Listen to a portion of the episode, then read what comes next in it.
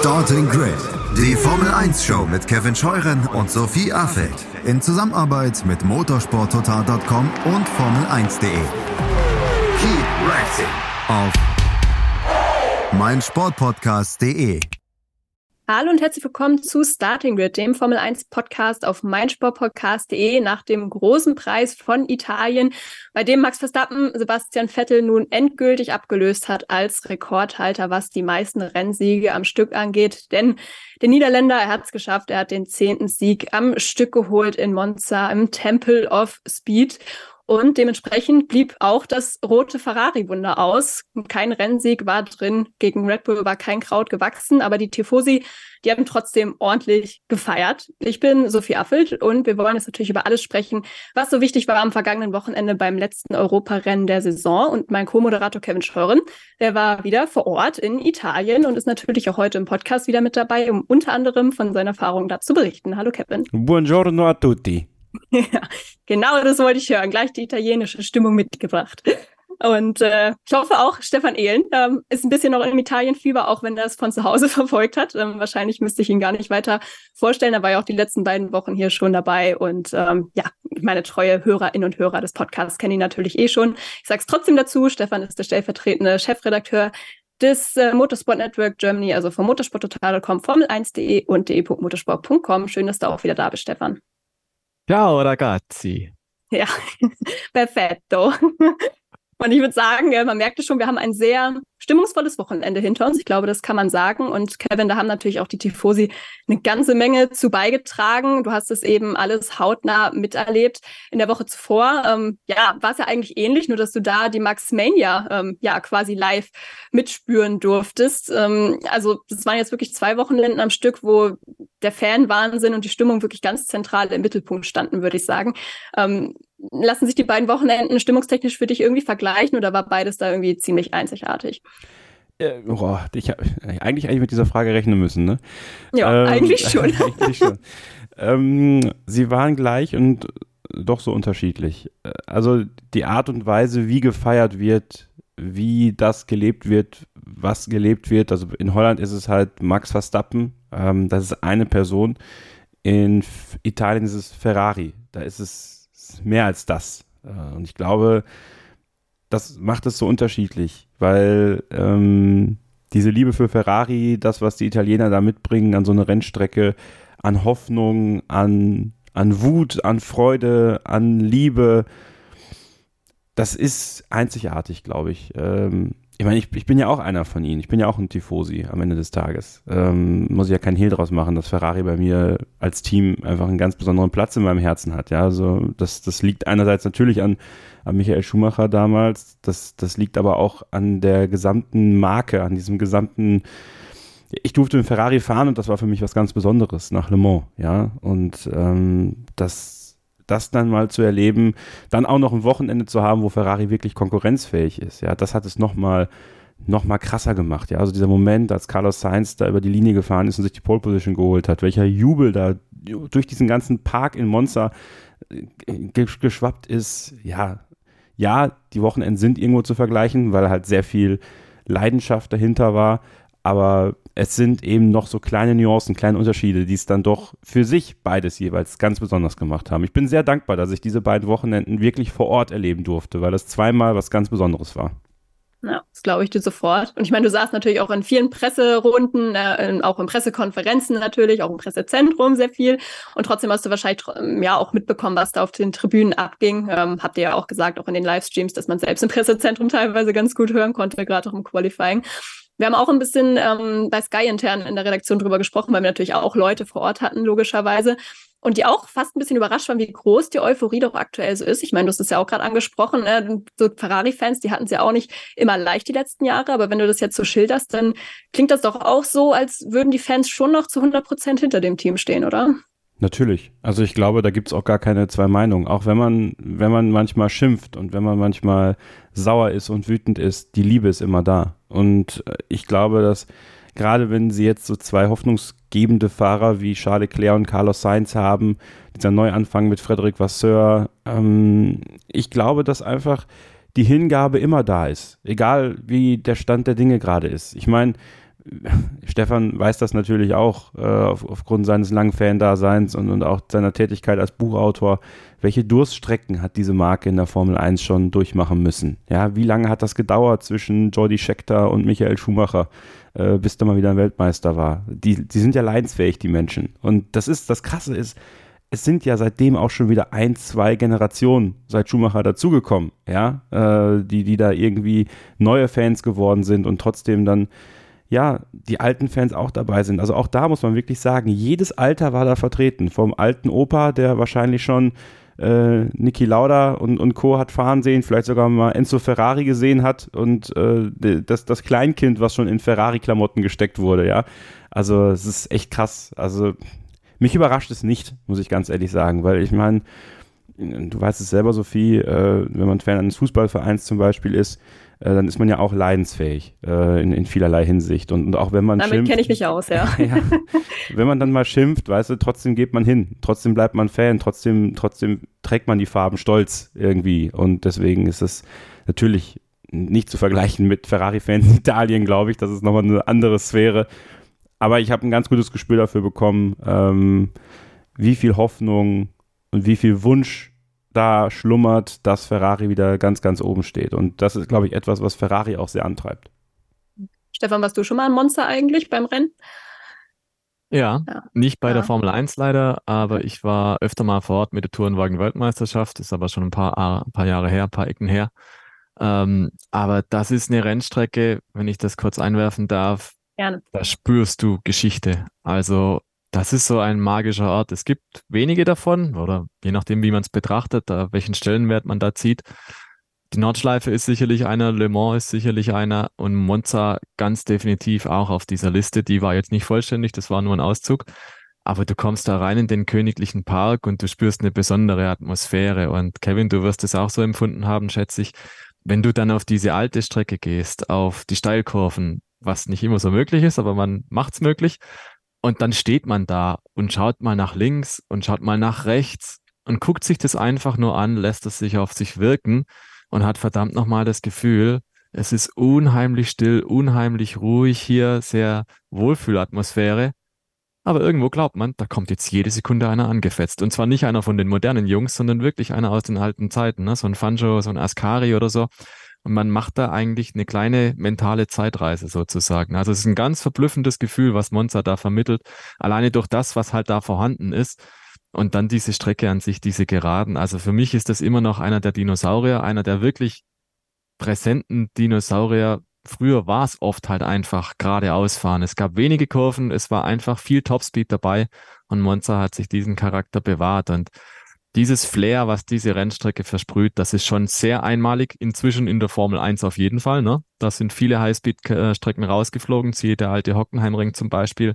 Aber Monza ist halt noch da und das ist auch gut so. Und also muss jeder tatsächlich mal gemacht haben. Da muss man einfach hin. Das muss man für sich selber mal spüren. Was ganz Außergewöhnliches. Ja, steht bei mir auf jeden Fall auch noch auf der Bucketlist. Ähm, ja, wobei dieses Wochenende kam nur Christian immer voll und Kevin Schoren angefetzt da in der Steilkurve. Also Ey, muss man aufpassen. Das, das Video dazu empfehle ich sehr. Ich glaube, vom Donnerstag war es, meine ich, äh, ähm, auf dem YouTube-Kanal von Formel1.de. Also ich habe mich herrlich amüsiert. Also, was Donnerstag oder Freitag, aber auf jeden Fall ähm, äh, das müsst ihr machen. Also da erstens, Stefan hat vollkommen recht, äh, dieses Flair und diese Atmosphäre dort, wenn man alleine dahin fährt und anfährt quasi, dann durch den Park hin zur Strecke äh, und diese Steigkurve, also Christian und ich, wir dachten, ja, da rollen wir uns einfach mal ganz locker von ganz oben äh, mal darunter, ja.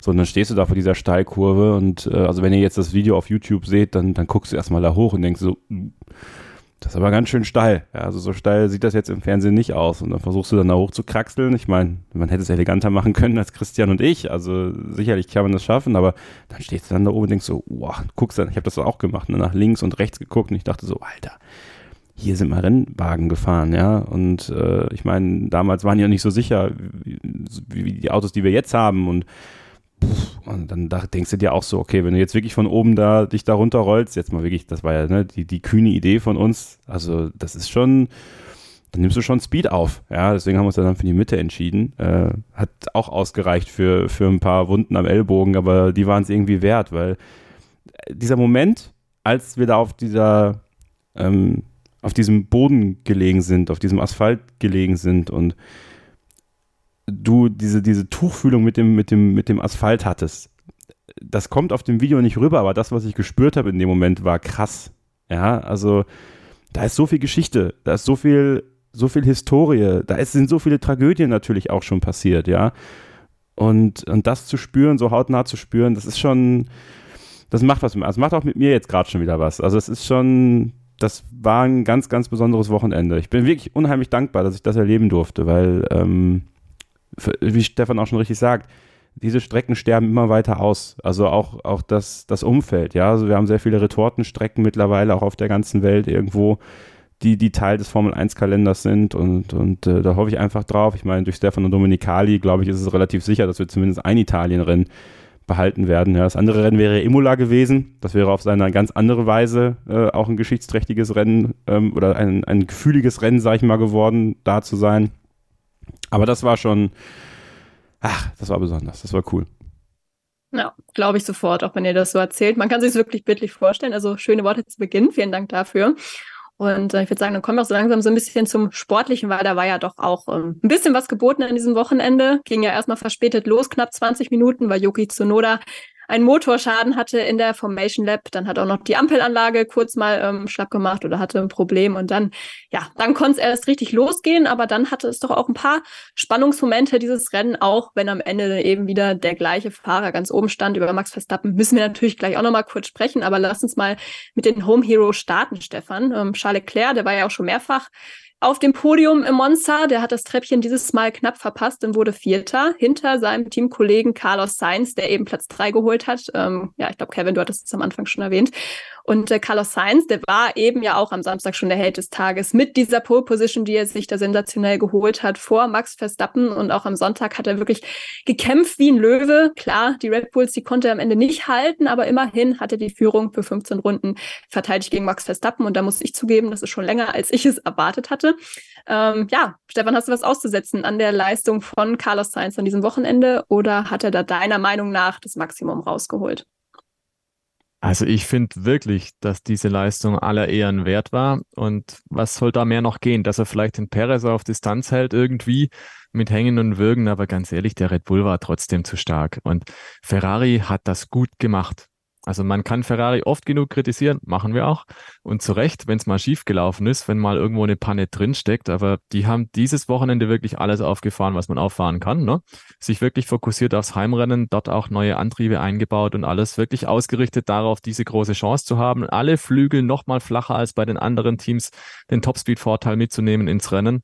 Und es hat funktioniert. Es war ein Sahne-Wochenende von Ferrari. Und am Ende muss man halt festhalten, okay, es hat nicht gereicht gegen Red Bull.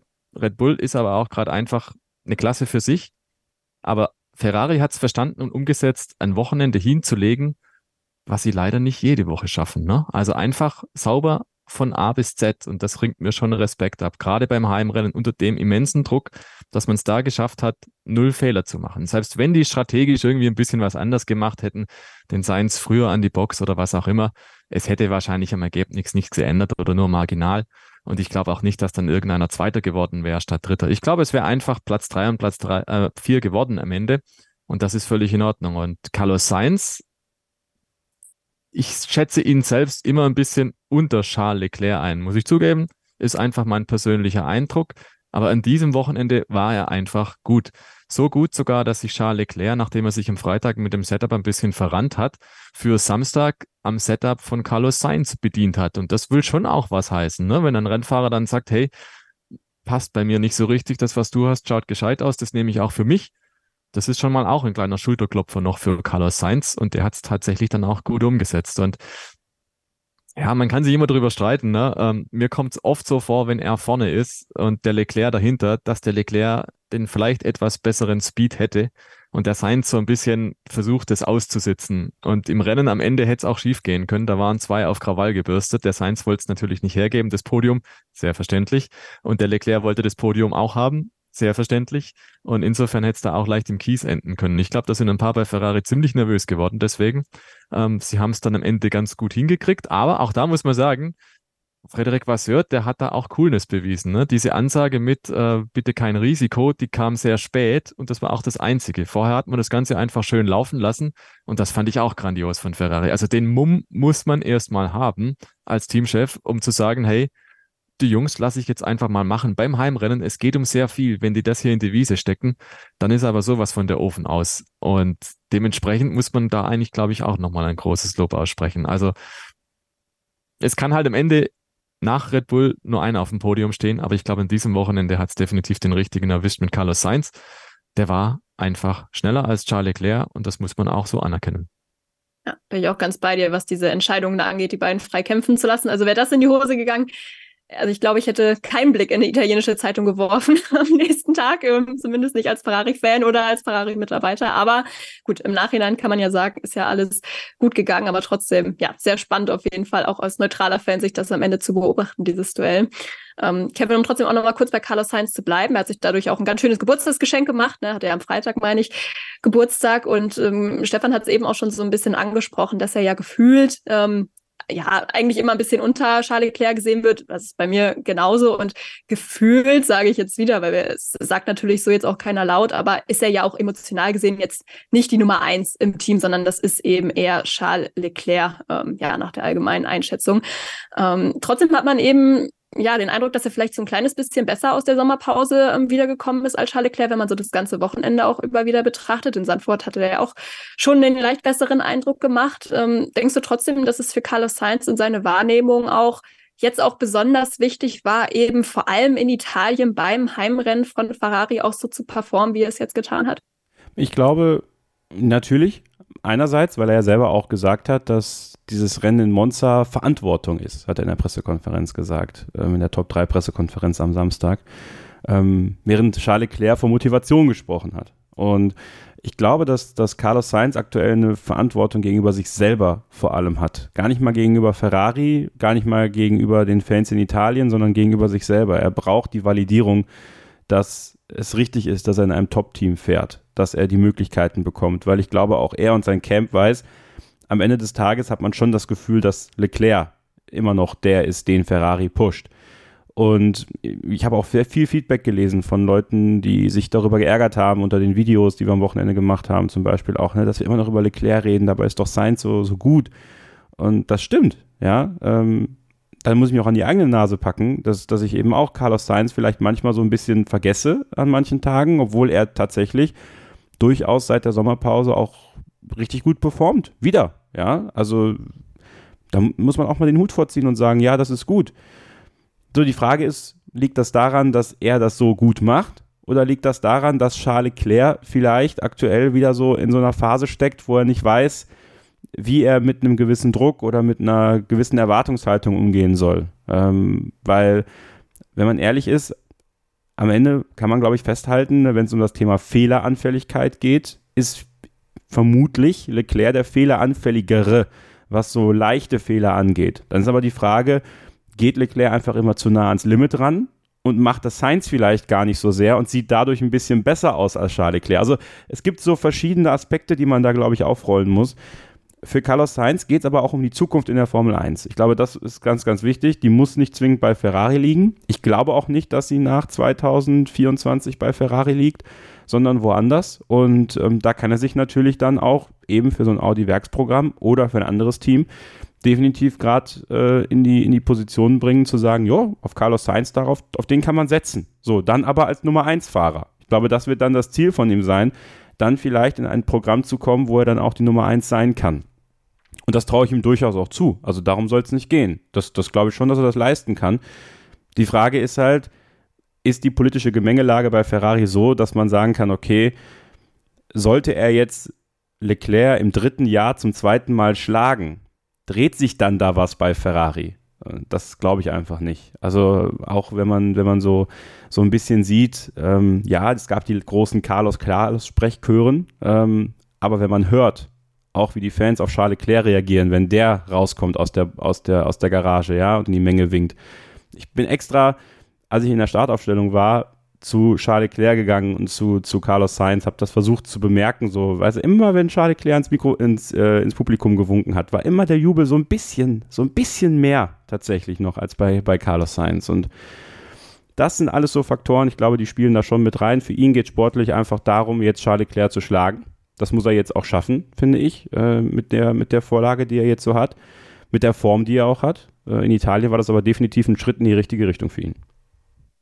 Ich habe in unserer Telegram-Gruppe auch mal wieder so ein bisschen gelesen. Ich weiß leider nicht mehr genau, wer es geschrieben hat, aber es gab auch einen Kommentar in die Richtung, also so ein Vettel oder Alonso oder Hamilton, die wären am Sonntag vermutlich nicht Vierter geworden, so wie es Charles Leclerc jetzt geworden ist. Ähm, war es für dich am Ende auch fast zu wenig von ihm am Sonntag, wenn er auch zukünftiger Weltmeister werden will oder auf dieser Ebene mit den anderen eben genannten Fahrern stehen will? Oder ja, glaubst du, da war eigentlich nicht mehr viel mehr drin als dieser vierte Platz am Ende? Ich meine, es war ja knapp immerhin. Ich befürchte, das, was drin gewesen wäre, wäre ein DNF. Ähm, mhm. Weil ähm, er auch da wirklich so zwei, dreimal wirklich kurz davor war, das Ganze wegzuschmeißen für beide. Aber ne, er hat es versucht, es hat nicht geklappt, am Ende hat es aber auf der Strecke gehalten. Da kann man ihm jetzt mal nichts vorwerfen, weil ich glaube, ein Racer muss halt versuchen, es hinzubekommen. Gut, er hatte jetzt zu Beginn des Wochenendes andere Ideen als Carlos Sainz, hat dann auf das Setup von Sainz gewechselt, was ja auch schon mal ein Eingeständnis ist in dem Moment. Und da muss man sagen, hat das ja ganz gut gemacht, hat sich ganz gut äh, rangefuchst an dieses Setup und da auch ein super Rennen geliefert. Ich habe diese Kritik auch gelesen äh, und dachte mir so, okay, ich weiß es jetzt nicht, ob man das jetzt so sagen kann, so deuten kann, dass Leclerc dann was zum Champion fehlt, nur weil er jetzt irgendwie Carlos Sainz da in diesem spezifischen Rennen nicht geschlagen hat. Ich glaube, ja, Charles Leclerc ist dem Beweis noch schuldig, dass er Champion-Material ist. Ich glaube daran, dass er Champion-Material ist, aber ähnlich wie Sebastian Vettel bei Ferrari sind es dann so Momente, wo er das Auto wegwirft, in einer Situation wie Imola vor einigen Jahren zum Beispiel, äh, auf der Hatz nach Max Verstappen, ähm, dann auch in Le Castellet. Es sind immer so kleine Sachen bei Charles Leclerc, ne, die vielleicht dann eher den Ausschlag geben, als jetzt dieses reine im Duell fahren, weil ich glaube, ähm, der war schon motiviert, der war schon heiß. Wenn die Zielgerade, die Startzielgerade ein paar Meter länger gewesen wäre, hätte er alles daran gesetzt, noch an diesen paar Metern an Carlos Sainz vorbeizufahren, da bin ich mir sicher. Die waren beide am Limit und am Ende hat sich Sainz durchgesetzt. Ich bin froh, ich bin wirklich heilfroh. Also ich habe wirklich gelitten im Medienzentrum, äh, als ich diese letzten Runden gesehen habe. Also wenn die sich rausgeschossen hätten, äh, der, der, der, also das wäre, das wäre übel gewesen. Das wäre wirklich übel gewesen und deswegen ist tatsächlich das jetzt für Charles Leclerc das Maximum gewesen. Aber es hat ihn unglaublich geärgert, da bin ich mir sicher. Ja, das wäre eine Anschlussfrage auch an Stefan, ja. ja. Aber sag, sprich ich erstmal aus sonst. Ich glaube, der Grund, warum der Leclerc eigentlich beliebter ist bei Ferrari oder bei den Fans allgemein, das ist schon, der kann halt was zaubern. Ne? Das ist einer, der, der hat noch vielleicht diese paar Zehntel in der Hinterhand, der kann im Qualifying halt auch mal noch mal eine Runde rausknallen, wo du mit den Ohren schlackerst. Das ist einer, der macht Sachen möglich, nicht jede Woche, aber der haut hin und wieder einfach mal was Spektakuläres raus, wo du einfach diesen Wow-Faktor hast. Das ist Carlos Sainz nicht. Der hat jetzt die Paul geholt in Monza. Ja, das war, das war ein Wow-Faktor, definitiv. Aber der Leclerc ist für mich der spektakulärere Fahrer. Und die Historie von Ferrari zeigt auch so ein bisschen, Langeweiler können die nicht so richtig. Oder diese Smooth Operator, die brauchen einen mit Feuer, der da ein bisschen mit Krawall auch reingeht. Und Charles Leclerc ist so einer. Du hast gerade gesagt, ist er Championship-Material oder nicht? Ja, nein, vielleicht. Ich glaube, wenn Charles Leclerc einen Lauf hat, wenn der spürt, das Auto kann was und wenn er den Rückhalt hat im Team, wenn das Team sagt, und du bist unser Mann, dann ist Charles Leclerc dieser Mann und dann macht er Sachen möglich. Dann macht er das auch konstant und dann kriegt er das am Ende durch. Und das empfinde ich, ist ein bisschen der Fehler, seit Carlos Sainz im Team ist, dass man Charles Leclerc nicht so den Rücken stärkt, wie man es hätte vielleicht machen können. Und das Ergebnis ist, dass sich beide so ein bisschen gegenseitig ins Handwerk pfuschen und irgendwie nicht so richtig klar ist, wer jetzt hier der Chef im Haus ist. Und beide bräuchten aber diese Rückmeldung. Und ich glaube, Charles Leclerc bräuchte sie noch ein bisschen mehr, damit er konstanter agieren könnte, ist meine Meinung. Und das ist auch gerade das Problem, warum er so ein bisschen Sinnkrise steckt, glaube ich, ne? Weil er weiß jetzt nicht so richtig. Der Science wird stärker, der Science ist konstant, der holt schon die Punkte. Ne? Und das Team macht aber weder Hüt noch Hot irgendwie. Und das ist halt für die Zukunft auch interessant, weil der Charles Leclerc wird sich irgendwann mal fragen, das haben wir ja schon mehrfach diskutiert, in welche Richtung kann es gehen? Habe ich wirklich das Vertrauen, bei Ferrari zu bleiben? Ja, nein, vielleicht. Und da sind natürlich solche Wochenenden auch ganz interessant. Ja, absolut. Haben wir auch letzte Woche schon im Off ein bisschen drüber gesprochen, auch nach der Aufnahme hätten wir ja auch alles mitschneiden können. Ja, aber sehr gut, dass du das jetzt nochmal so zusammengefasst hast, weil es ja wirklich auch für die Zukunft sehr, sehr interessant. Klar, nächstes Jahr wird sich da wahrscheinlich jetzt noch nicht so viel dran ändern, aber danach, ja, gucken wir mal, was da auch, ähm, ja, die Gestaltung des Teams, was das Kräfteverhältnis angeht, ähm, angeht. So, ob man dann doch vielleicht auf einen Nummer 1 Fahrer eher setzt, ähm, weil das hat ja in der Vergangenheit doch auch schon zu einigen Erfolgen geführt, wie man ja sowohl bei Ferrari als auch aber bei anderen Teams sehen kann. Ich meine, Red Bull ist ja auch gerade ein gutes Beispiel dafür. Wenn wir jetzt kurz auf die ähm, ja, nähere Zukunft gucken, muss man sagen, hat äh, Ferrari echt einen ganz guten Schritt gemacht, auch an diesem Wochenende, sind auf Platz 3 vorgerückt in der Konstrukteurs-WM, vorbei an Aston Martin. Ähm, ja, das haben wir eben schon zusammengefasst, oder Stefan, du hast glaube ich, gesagt, man hat wirklich extrem viel auch auf dieses Wochenende ausgerichtet. Ähm, ja, das ist natürlich die Frage, wie das dann die nächsten Rennen wieder aussieht, ob sie da auch so konkurrenzfähig sein können. Aber ich glaube trotzdem, ja, dass dieses Wochenende bestimmt nochmal einen ordentlichen Motivationsschub gegeben hat. Sie haben den Druck standgehalten. Ich glaube, das war auch relativ wichtig. Und ähm, ja, ich glaube, viel mehr kommt man wahrscheinlich auch nicht erwarten in der aktuellen Situation, in der Red Bull eben unschlagbar ist aktuell. Genau. Und über die wollen wir natürlich auch gleich im nächsten Take noch reden. Wir haben natürlich auch noch ganz viele andere Themen auf dem Zettel. Haas ist eins davon, McLaren, die Vertragsverlängerung bei Mercedes, Liam Lawson und so weiter und so fort. Also dranbleiben lohnt sich hier bei Starting Grid, dem Formel 1 Podcast auf meinsportpodcast.de. Bis gleich. Schatz, ich bin neu verliebt. Was?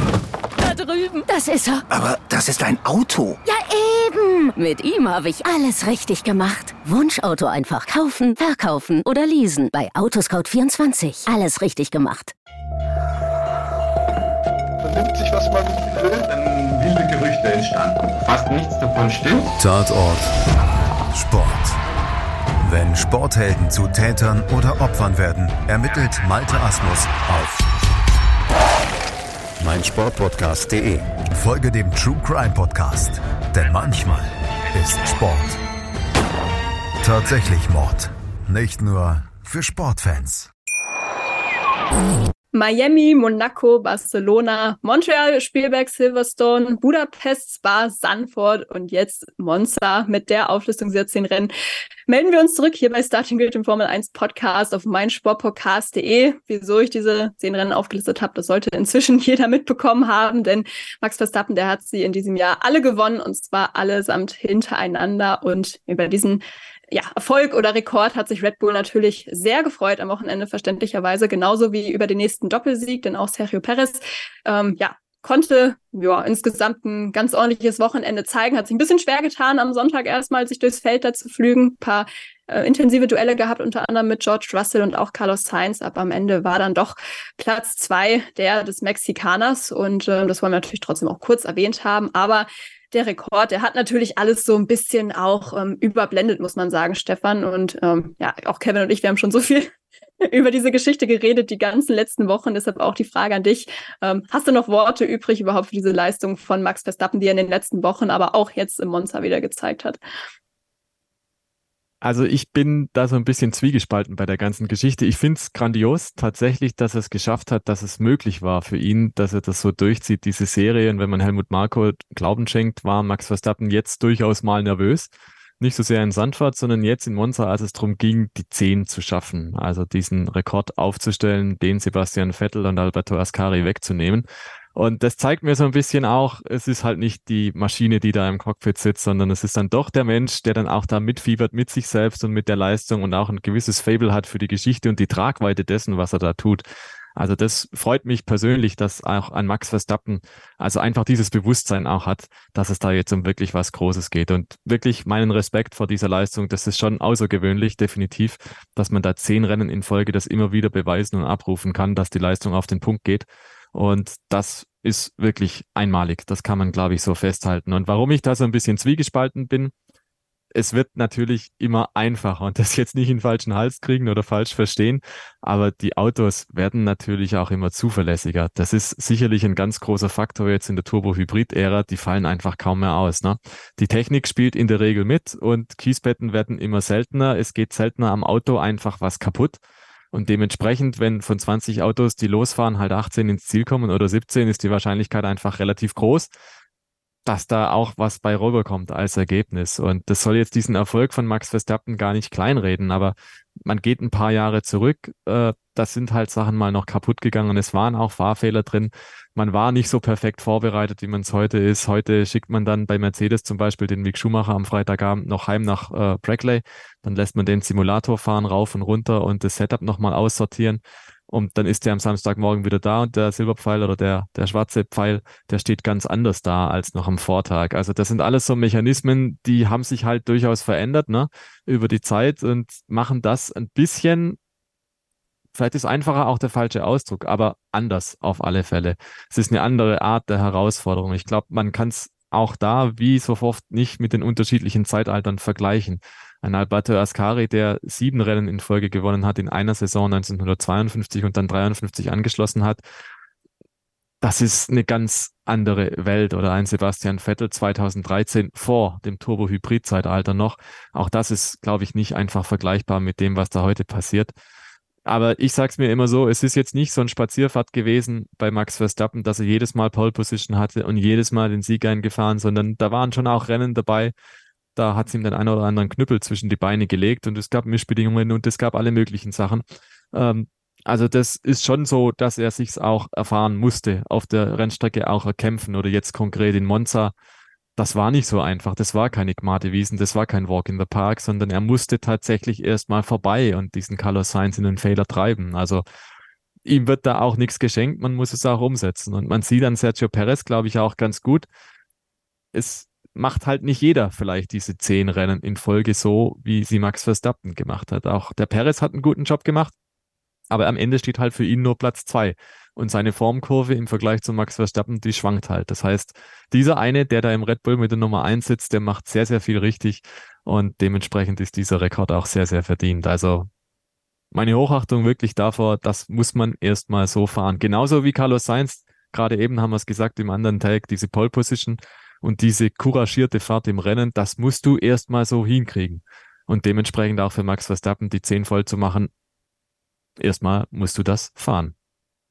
Kevin, ich habe auch das Gefühl, jetzt nach dem Rennen wurde auch oft diese Ruhe und diese Geduld thematisiert, mit der Max Verstappen dieses Rennen irgendwie auch nach Hause gebracht hat. Glaubst du auch, dass das so ein Schlüssel zum Erfolg war jetzt in Monza? Ich meine, ich fand schon, es sah ab und zu so aus, als hätte er durchaus schon früher attackieren können, wenn er das Risiko hätte eingehen wollen, als jetzt in Runde 15, wo es dann am Ende wirklich passiert ist.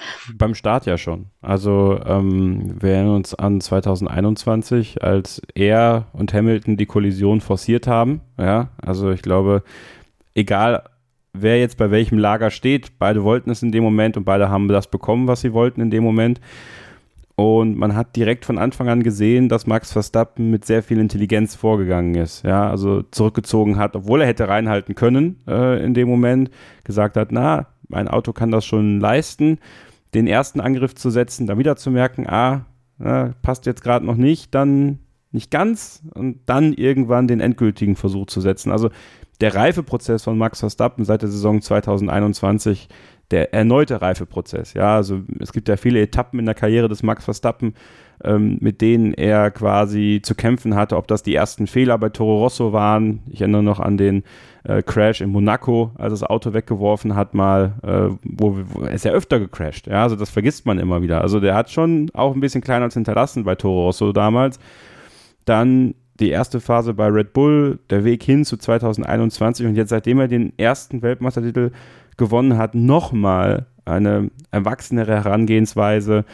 An manchen Stellen natürlich bedingt, dass der Konkurrent nicht Lewis Hamilton heißt, vielleicht eine fairere äh, Herangehensweise. Ich denke, da muss man immer wieder unterscheiden, dass ähm, Duelle gegen Lewis Hamilton immer, immer, immer, immer anders sein werden. Auch wenn Hamilton mal wieder nach vorne kommt, werden die Duelle wieder anders werden zwischen den beiden als es gegen Charles Leclerc, Carlos Sainz, egal gegen wen es da vorne geht, selbst gegen Sergio Perez äh, sein wird.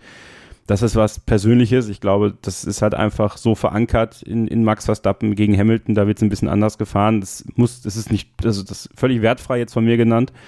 Mm, und da hat man in Italien, finde ich, sehr, sehr gut gesehen, dass auch die Kommunikation mit Giampiero Lambiase äh, natürlich auch, ja, ich glaube, viele wollten da auch so ein bisschen vielleicht einen kleinen Bruch reinreden oder so, äh, weil der Boxenfunk ja schon ein bisschen anders war, äh, als man so gewohnt war zwischen den beiden.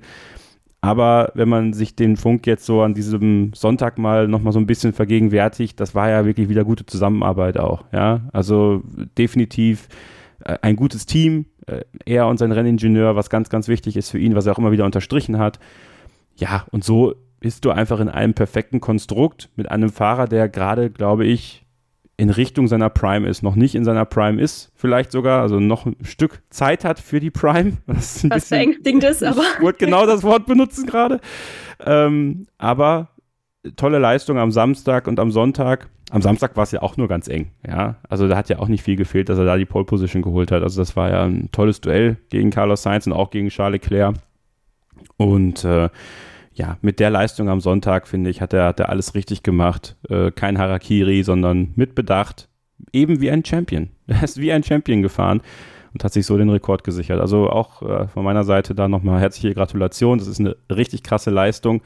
So, und jetzt geht es dann an den nächsten Rekord für Red Bull. Alle Rennen gewinnen diese Saison. Das ist jetzt das Ziel. Und äh, ja, ich weiß nicht, wer sie stoppen soll. Ich weiß nicht, wer Max Verstappen stoppen soll. Wahrscheinlich, wie Toto Wolf es gesagt hat nach dem Rennen, nur Red Bull selbst kann sich das vermasseln. Nur Max Verstappen selbst kann sich das vermasseln. Also, das ist schon, wir erleben gerade was ganz, ganz Großes, muss man tatsächlich sagen. Das ist einfach, auch wenn es viele von euch nervt, es ist was ganz, ganz Großes, was wir gerade erleben dürfen.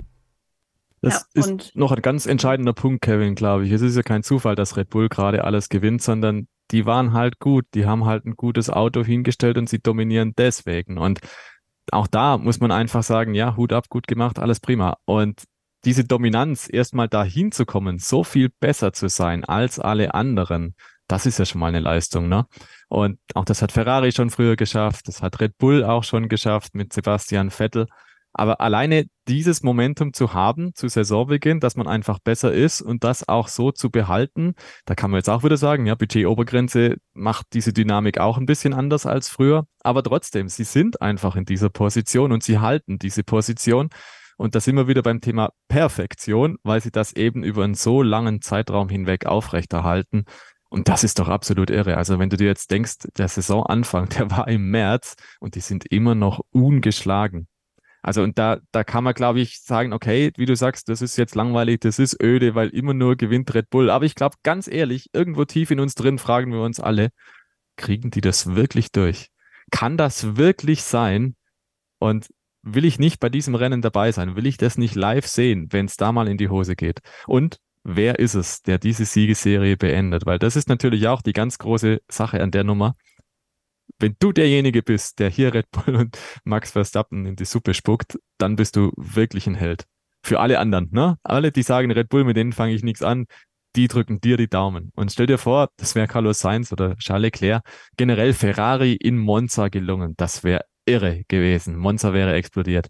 Und das sind genau die Geschichten, die die Formel 1 halt auch schreiben kann in so einer Phase der Dominanz, ne? Dass halt da irgendwas mal ein bisschen in die andere Richtung läuft, so wie es gerade beschrieben wurde, dass Red Bull sich vielleicht selbst schlägt und dann haben wir die Sensation. Und auf die fiebert irgendwie jeder hin, wenn er nicht gerade darauf hinfiebert, ob Red Bull alle Rennen gewinnen kann.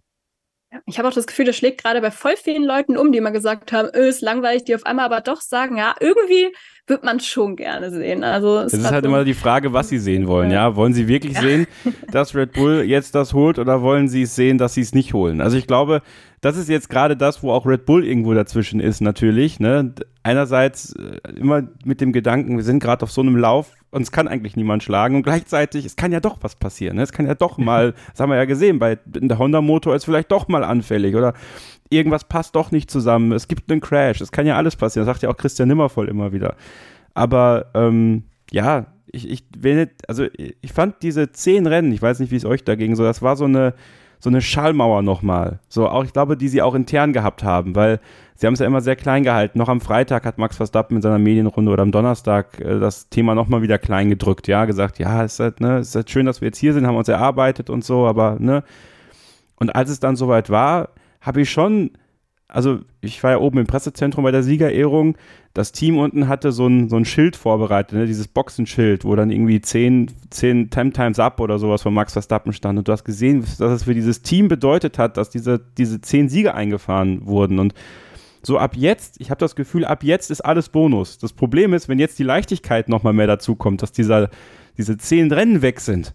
Also dann, dann Ja, wenn die erst befreit auffahren, was machen die denn dann? Also das ist, äh, es ist spannend, es ist wirklich spannend und man muss, ich denke, man muss am Ende, wenn wir jetzt ein bisschen vorspulen schon mal als Ende der Saison, sollte es dann so sein, dass Red Bull alle Rennen gewonnen hat, ja, dann haben sie es auch verdient. Das ist halt einfach so. Es ist einfach geniale Arbeit. Mercedes hat jahrelang dominiert, das war geniale Arbeit, das ist alles Vorarbeit, die kam, die dann sich ausgezahlt hat über viele, viele Jahre hinweg. Ferrari damals, Stefan hat es gesagt, es gehört, es gehört zur Formel 1 dazu. Es gehört zur Formel 1 dazu und vielleicht muss man einfach bei aller Antipathie, die einige von euch vielleicht Red Bull gegenüber, ähm, sag ich mal, verspüren, auch gegen Max Verstappen, das mag alles sein. Ne, aber genauso wie am Sonntag im Monster sage ich, ausbuhen hilft da auch nicht. Ja, also das, es wurde, war zwar leise das Buhen in Italien, leiser als wohl letztes Jahr, habe ich gehört, aber trotzdem, es gehört zum Sport dazu, dass man dem, dem Gewinner dann irgendwie auch die Anerkennung schenkt, weil das hat er, also das hat er sich erarbeitet. So, und das ist in dem Fall Max Verstappen und ähm, ich bin tatsächlich auch sehr gespannt und ich bin auch in diesem in diesem Zwiespalt. Ich möchte sehen, ich möchte, dass sie alle Rennen gewinnen im Sinne von, ich fände es krass, ich finde es wirklich krass, wenn man 21, 22 Formel 1 Rennen in einer solch intensiven Saison gewinnt. Ist ja noch ein Sprint, sind ja auch noch. Und ansonsten, wenn sie es nicht gewinnen, wer schafft es? Und ist das ein Fingerzeig für die nächste Saison? Ja, und das ist doch, das ist doch genial. Also auch wenn die WM ey, pups langweilig ist tatsächlich, sind das doch so Themen, die wir haben, die cool sind irgendwie auch. Absolut. Aus Fansicht stimme ich dir absolut zu und finde, was das sehr gut zusammengefasst. Ich glaube, ähm, ja, die Teams, die sehen das vermutlich ein bisschen anders. Die wollen, glaube ich, nicht sehen, wie Red Bull noch alle, äh, alle Siege in dieser Saison holt. Ich glaube, Mercedes auch ähm, allen voran mit dabei. Das war auch noch so ein kleiner Aufreger, muss man sagen, jetzt nach dem Rennen, ähm, als Toto Wolf meinte, ja, diese Rekorde, das ist ja eh nur für Wikipedia. Ähm, ja, Gut, äh, wollen wir jetzt mal nicht äh, viel weiter vertiefen, aber kann man sich natürlich fragen, ob das in Angesicht äh, der Geschichte von Mercedes, ähm, die ja auch einige Rekorde haben und die auch ab und zu mal angepriesen haben, ähm, ja, ob das unbedingt nöt, eine Not tat, dieser Kommentar. Und äh, ja, trotzdem, Mercedes hat auch davor schon für Schlagzeilen gesorgt, allerdings schon bevor es überhaupt sportlich wurde, muss man sagen. Und damit gehen wir jetzt auch mal rüber zu den Silberpfeilen, nämlich ähm, zum Mediendonnerstag, äh, besser gesagt. Denn da kam die ja, große Nachricht, dass äh, sowohl Lewis Hamilton als auch George Russell an Bord bleiben bei Mercedes bis 2025. Und ja, die werden natürlich hoffen, dass Mercedes dann in ein bis zwei Jahren auch wieder in voller Kraft voraus, ähm, ja, Richtung Weltmeistertitel fahren kann. Klar, für Lewis Hamilton geht's ja auch noch um diesen rekordträchtigen achten Titel. Da sind wir dann wieder beim Thema Rekorde. Und ähm, ja, Kevin, aktuell scheint ja der Weg zwar recht weit, muss man sagen, aber dennoch so eine richtige Überraschung war die Verkündung der Vertragsverlängerung jetzt nicht. Nee, definitiv nicht. Äh, ich glaube, die einzige Überraschung war, dass es bei Hamilton wohl wirklich erst in der vergangenen Woche auf irgendeine Weise fixiert wurde. Ich glaube, das war etwas, was, was dann einige doch überrascht hat, während bei Russell, wo schon die Verlängerung viel früher feststand, aber offenbar war es Mercedes wichtig, beide zusammen bekannt zu geben. Ich glaube auch, aus einem ganz entscheidenden Grund, weil man beide als ebenbürtig darstellen möchte. Ja, also ich glaube, da wollte man von Anfang an nicht das Bild vermitteln, irgendjemand ist jetzt irgendwie der wichtigere Fahrer, weil wir mit dem zuerst verlängern. Das ist sehr kluges Marketing, was Mercedes Absolut. da gemacht hat. Auch die Art und Weise, wie sie das alles aufeinander abgestimmt haben, die Äußerungen, ne, ist just the beginning. Auch Lewis Hamilton hat nochmal unterstrichen, das ist mein Team, das ist meine Heimat, mit dem möchte ich wieder an die großen Erfolge anknüpfen. Ähm, ja, keine Überraschung. Vielleicht die Länge von Hamiltons Vertrag ist vielleicht eine kleine Überraschung. Ähm, vielleicht aber auch nicht, ne? weil wir wissen ja nicht, was da für Optionen noch dabei sind. Ist da vielleicht auch schon die Anschlussverlängerung irgendwo für 2026 dann mit drin, äh, auch bei George Russell ähm, es ist, glaube ich, wichtig für Mercedes, dass es Beständigkeit gibt. Und ähm, das zahlt sich ja auch immer wieder aus bei Mercedes, dass es jahrelang sehr beständig war, auch wenn es sehr viel Fluktuation in den letzten ein, zwei Jahren dann doch gab, auch am Personal. Die Fahrer sind die, die die meiste Strahlkraft besitzen neben Toto Wolf und die hat man jetzt festgezurrt und äh, ich glaube, das ist äh, für alle Seiten bei Mercedes, Fahrer, Team, Ingenieure, äh, Mechaniker, das ganze Team, glaube ich, ganz, ganz wichtig gewesen, dass das jetzt fixiert ist und man jetzt für zwei weitere Jahre absolute Planungssicherheit hat und weiß, mit Russell und Hamilton soll es wieder nach oben gehen. Stefan, glaubst du, dass George Russell sich gefreut hat, dass er Lewis Hamilton jetzt doch noch mal mindestens zwei weitere Jahre an seiner Seite hat? Oder glaubst du, der hat innerlich vielleicht doch ein bisschen gedacht, hm, ich dachte irgendwie, das wird früher, ich nenne es mal mein Team in Anführungszeichen. Ja, das wird ihn schon ein bisschen gewurmt haben, ganz klar, weil also nach den drei Aufbaujahren bei Williams war klar, er kommt so ein bisschen auch als einfach die Nummer zwei neben Hamilton zu Mercedes, ne, und fährt dann halt noch, solange der Hamilton fährt, bisschen vielleicht mit. Und dann, wenn der Hamilton dann sagt, so, danke, das war's, dann ist er derjenige, der der Chef im Ring ist. Und das funktioniert jetzt in dieser Form zumindest nicht. Interessant ist immer bei solchen Presseaussendungen oder Mitteilungen, ähm, was da zwischen den Zeilen vielleicht drin steht. Und in Sachen Hamilton habe ich das Wort mindestens bis Ende 2025 gelesen, also mindestens. Das lässt für mich ein bisschen drauf schließen, also ist jetzt vielleicht auch rein interpretiert, aber dass da schon eine Option gibt für 2026 und die wären ja auch blöd, sie würden es nicht machen, ganz klar. Also man kann davon ausgehen, wenn es dem Hamilton noch taugt und wenn er das Gefühl hat, 2026 äh, kann der Mercedes was, dann macht er auch nochmal weiter. Und dann sind wir wieder bei dem Punkt George Russell. Ja, ist dann blöd für den George, ne? Ähm, er muss sich nicht verstecken vor Hamilton. Das hat das erste Jahr das Gemeinsame gezeigt. Da war er nach Punkten sogar besser. Aktuell ist er auch nicht so weit weg. Ne? Also es ist, es ist grundsätzlich okay, was er da macht, aber es wäre natürlich auch schöner, dass wir wieder bei einer Situation wie bei Carlos Sainz und Charles Leclerc für den individuellen Fahrer. Der Hamilton braucht diese diese Betütelung wahrscheinlich nicht so sehr. Aber dann George Russell, der würde wahrscheinlich diese Bestätigung brauchen, hey George, du bist die Zukunft, wir brauchen dich, wir setzen auf dich, du bist die Nummer eins und die kriegt er halt nicht, solange der Hamilton fährt, aus verständlichen Gründen. Und das ist, glaube ich, für ihn eine schwierige Situation, weil er wird auch immer als einer derjenigen gehandelt, die halt die neue goldene Generation sind. Ne? Da kann man jetzt zustimmen oder ablehnen. Ich persönlich bin mir da jetzt nicht so sicher, ob er da wirklich in die allererste Etage reingehört. Aber er wird ebenso gehandelt als einer der kommenden Stars der Zukunft. Aber die Frage ist halt, wie kann er dieses Potenzial oder diesen, diesen Ruf, der ihm vorauseilt, dann halt entfalten, wenn halt dann weiter der Siebenmalige neben ihm fährt. Das ist für ihn persönlich wahrscheinlich auch eine mental schwierige Situation, weil er einfach halt immer an Hamilton gemessen wird und weil im Zweifelsfall wahrscheinlich Hamilton derjenige ist mit der größeren Strahlkraft und weil vielleicht auch der Hamilton insgeheim wird es Russell vielleicht auch so sehen, auch noch ganz gut Rennen fahren kann, obwohl er dann bald auf die 40 zugeht und so. Also ich stelle mir das extrem schwierig vor für Russell, mit welchem Mindset er da in die nächsten Saisons dann reingeht. Vieles hängt wahrscheinlich dann wirklich auch davon ab, wie gut kommt derjenige Fahrer dann mit dem jeweiligen Auto zurecht, geht da wirklich was voran. Bei Hamilton kann man schon manchmal feststellen, wenn die Kiste einfach nicht rund läuft und wenn da irgendwie ein Haar in der Suppe zu finden ist, dann äh, hat er keinen so Spaß im Auto. Und im Rennen am Sonntag war das auch wieder ganz eklatant, so nach dem Motto, wir schnallen neue Reifen drauf. Was gebt ihr mir hier ans Auto?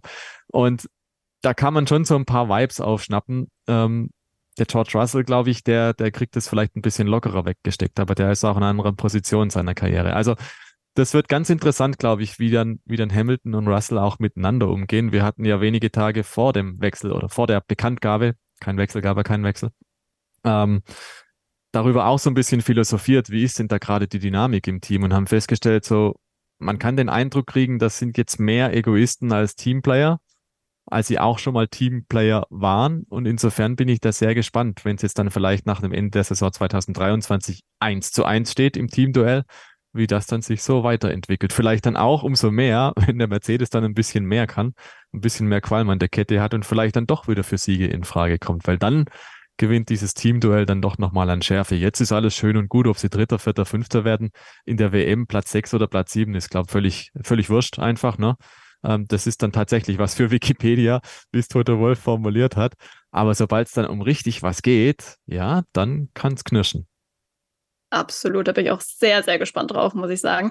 Ist zumindest gut, glaube ich, dass man da jetzt auch Klarheit hat dann für die kommenden Jahre und dass man jetzt auch Klarheit für die Außenwelt geschaffen hat, sage ich mal. Dann gibt es auch keine nervigen äh, Fragen mehr von den ganzen Journalisten an jedem Wochenende. Wann verlängert denn Lewis endlich seinen Vertrag? Also die Geschichte, die können wir jetzt erstmal abhaken und ähm, ja, wollen jetzt, wenn wir über Monster sprechen, natürlich auch nochmal ein ganz kurzes Wort jetzt auch zum sportlichen Wochenende ähm, verlieren, Kevin von ähm, Mercedes weil wenn man so die Interviews von Toto Wolf gehört hat nach dem Rennen, hat man schon den Eindruck, also die Vertragsverlängerungen waren fast die positivsten Neuigkeiten, ähm, ja, oder das Positivste an diesem Wochenende. Platz fünf und sechs wurde es am Ende für George Russell und Lewis Hamilton, aber so richtig zufrieden, ja, war man damit nicht.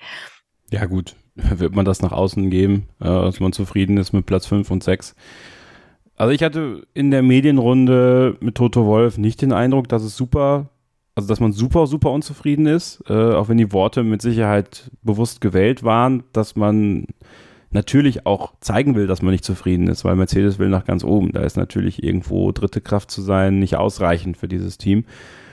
Aber ich glaube, auch da muss man sagen oder festhalten, dass der Mercedes schon Schritte in die richtige Richtung gemacht hat in den letzten Wochen und Monaten. Ja, also man hat da, man sagt selber, man hat die Schlüssel, zumindest weiß man, wo man diese Schlüssel finden könnte. Man hat sie jetzt noch nicht so 100 Prozent am Auto, um jedes Schloss zu knacken, was da noch am Auto ist, was, was Leistung, sag ich mal, in sich hält.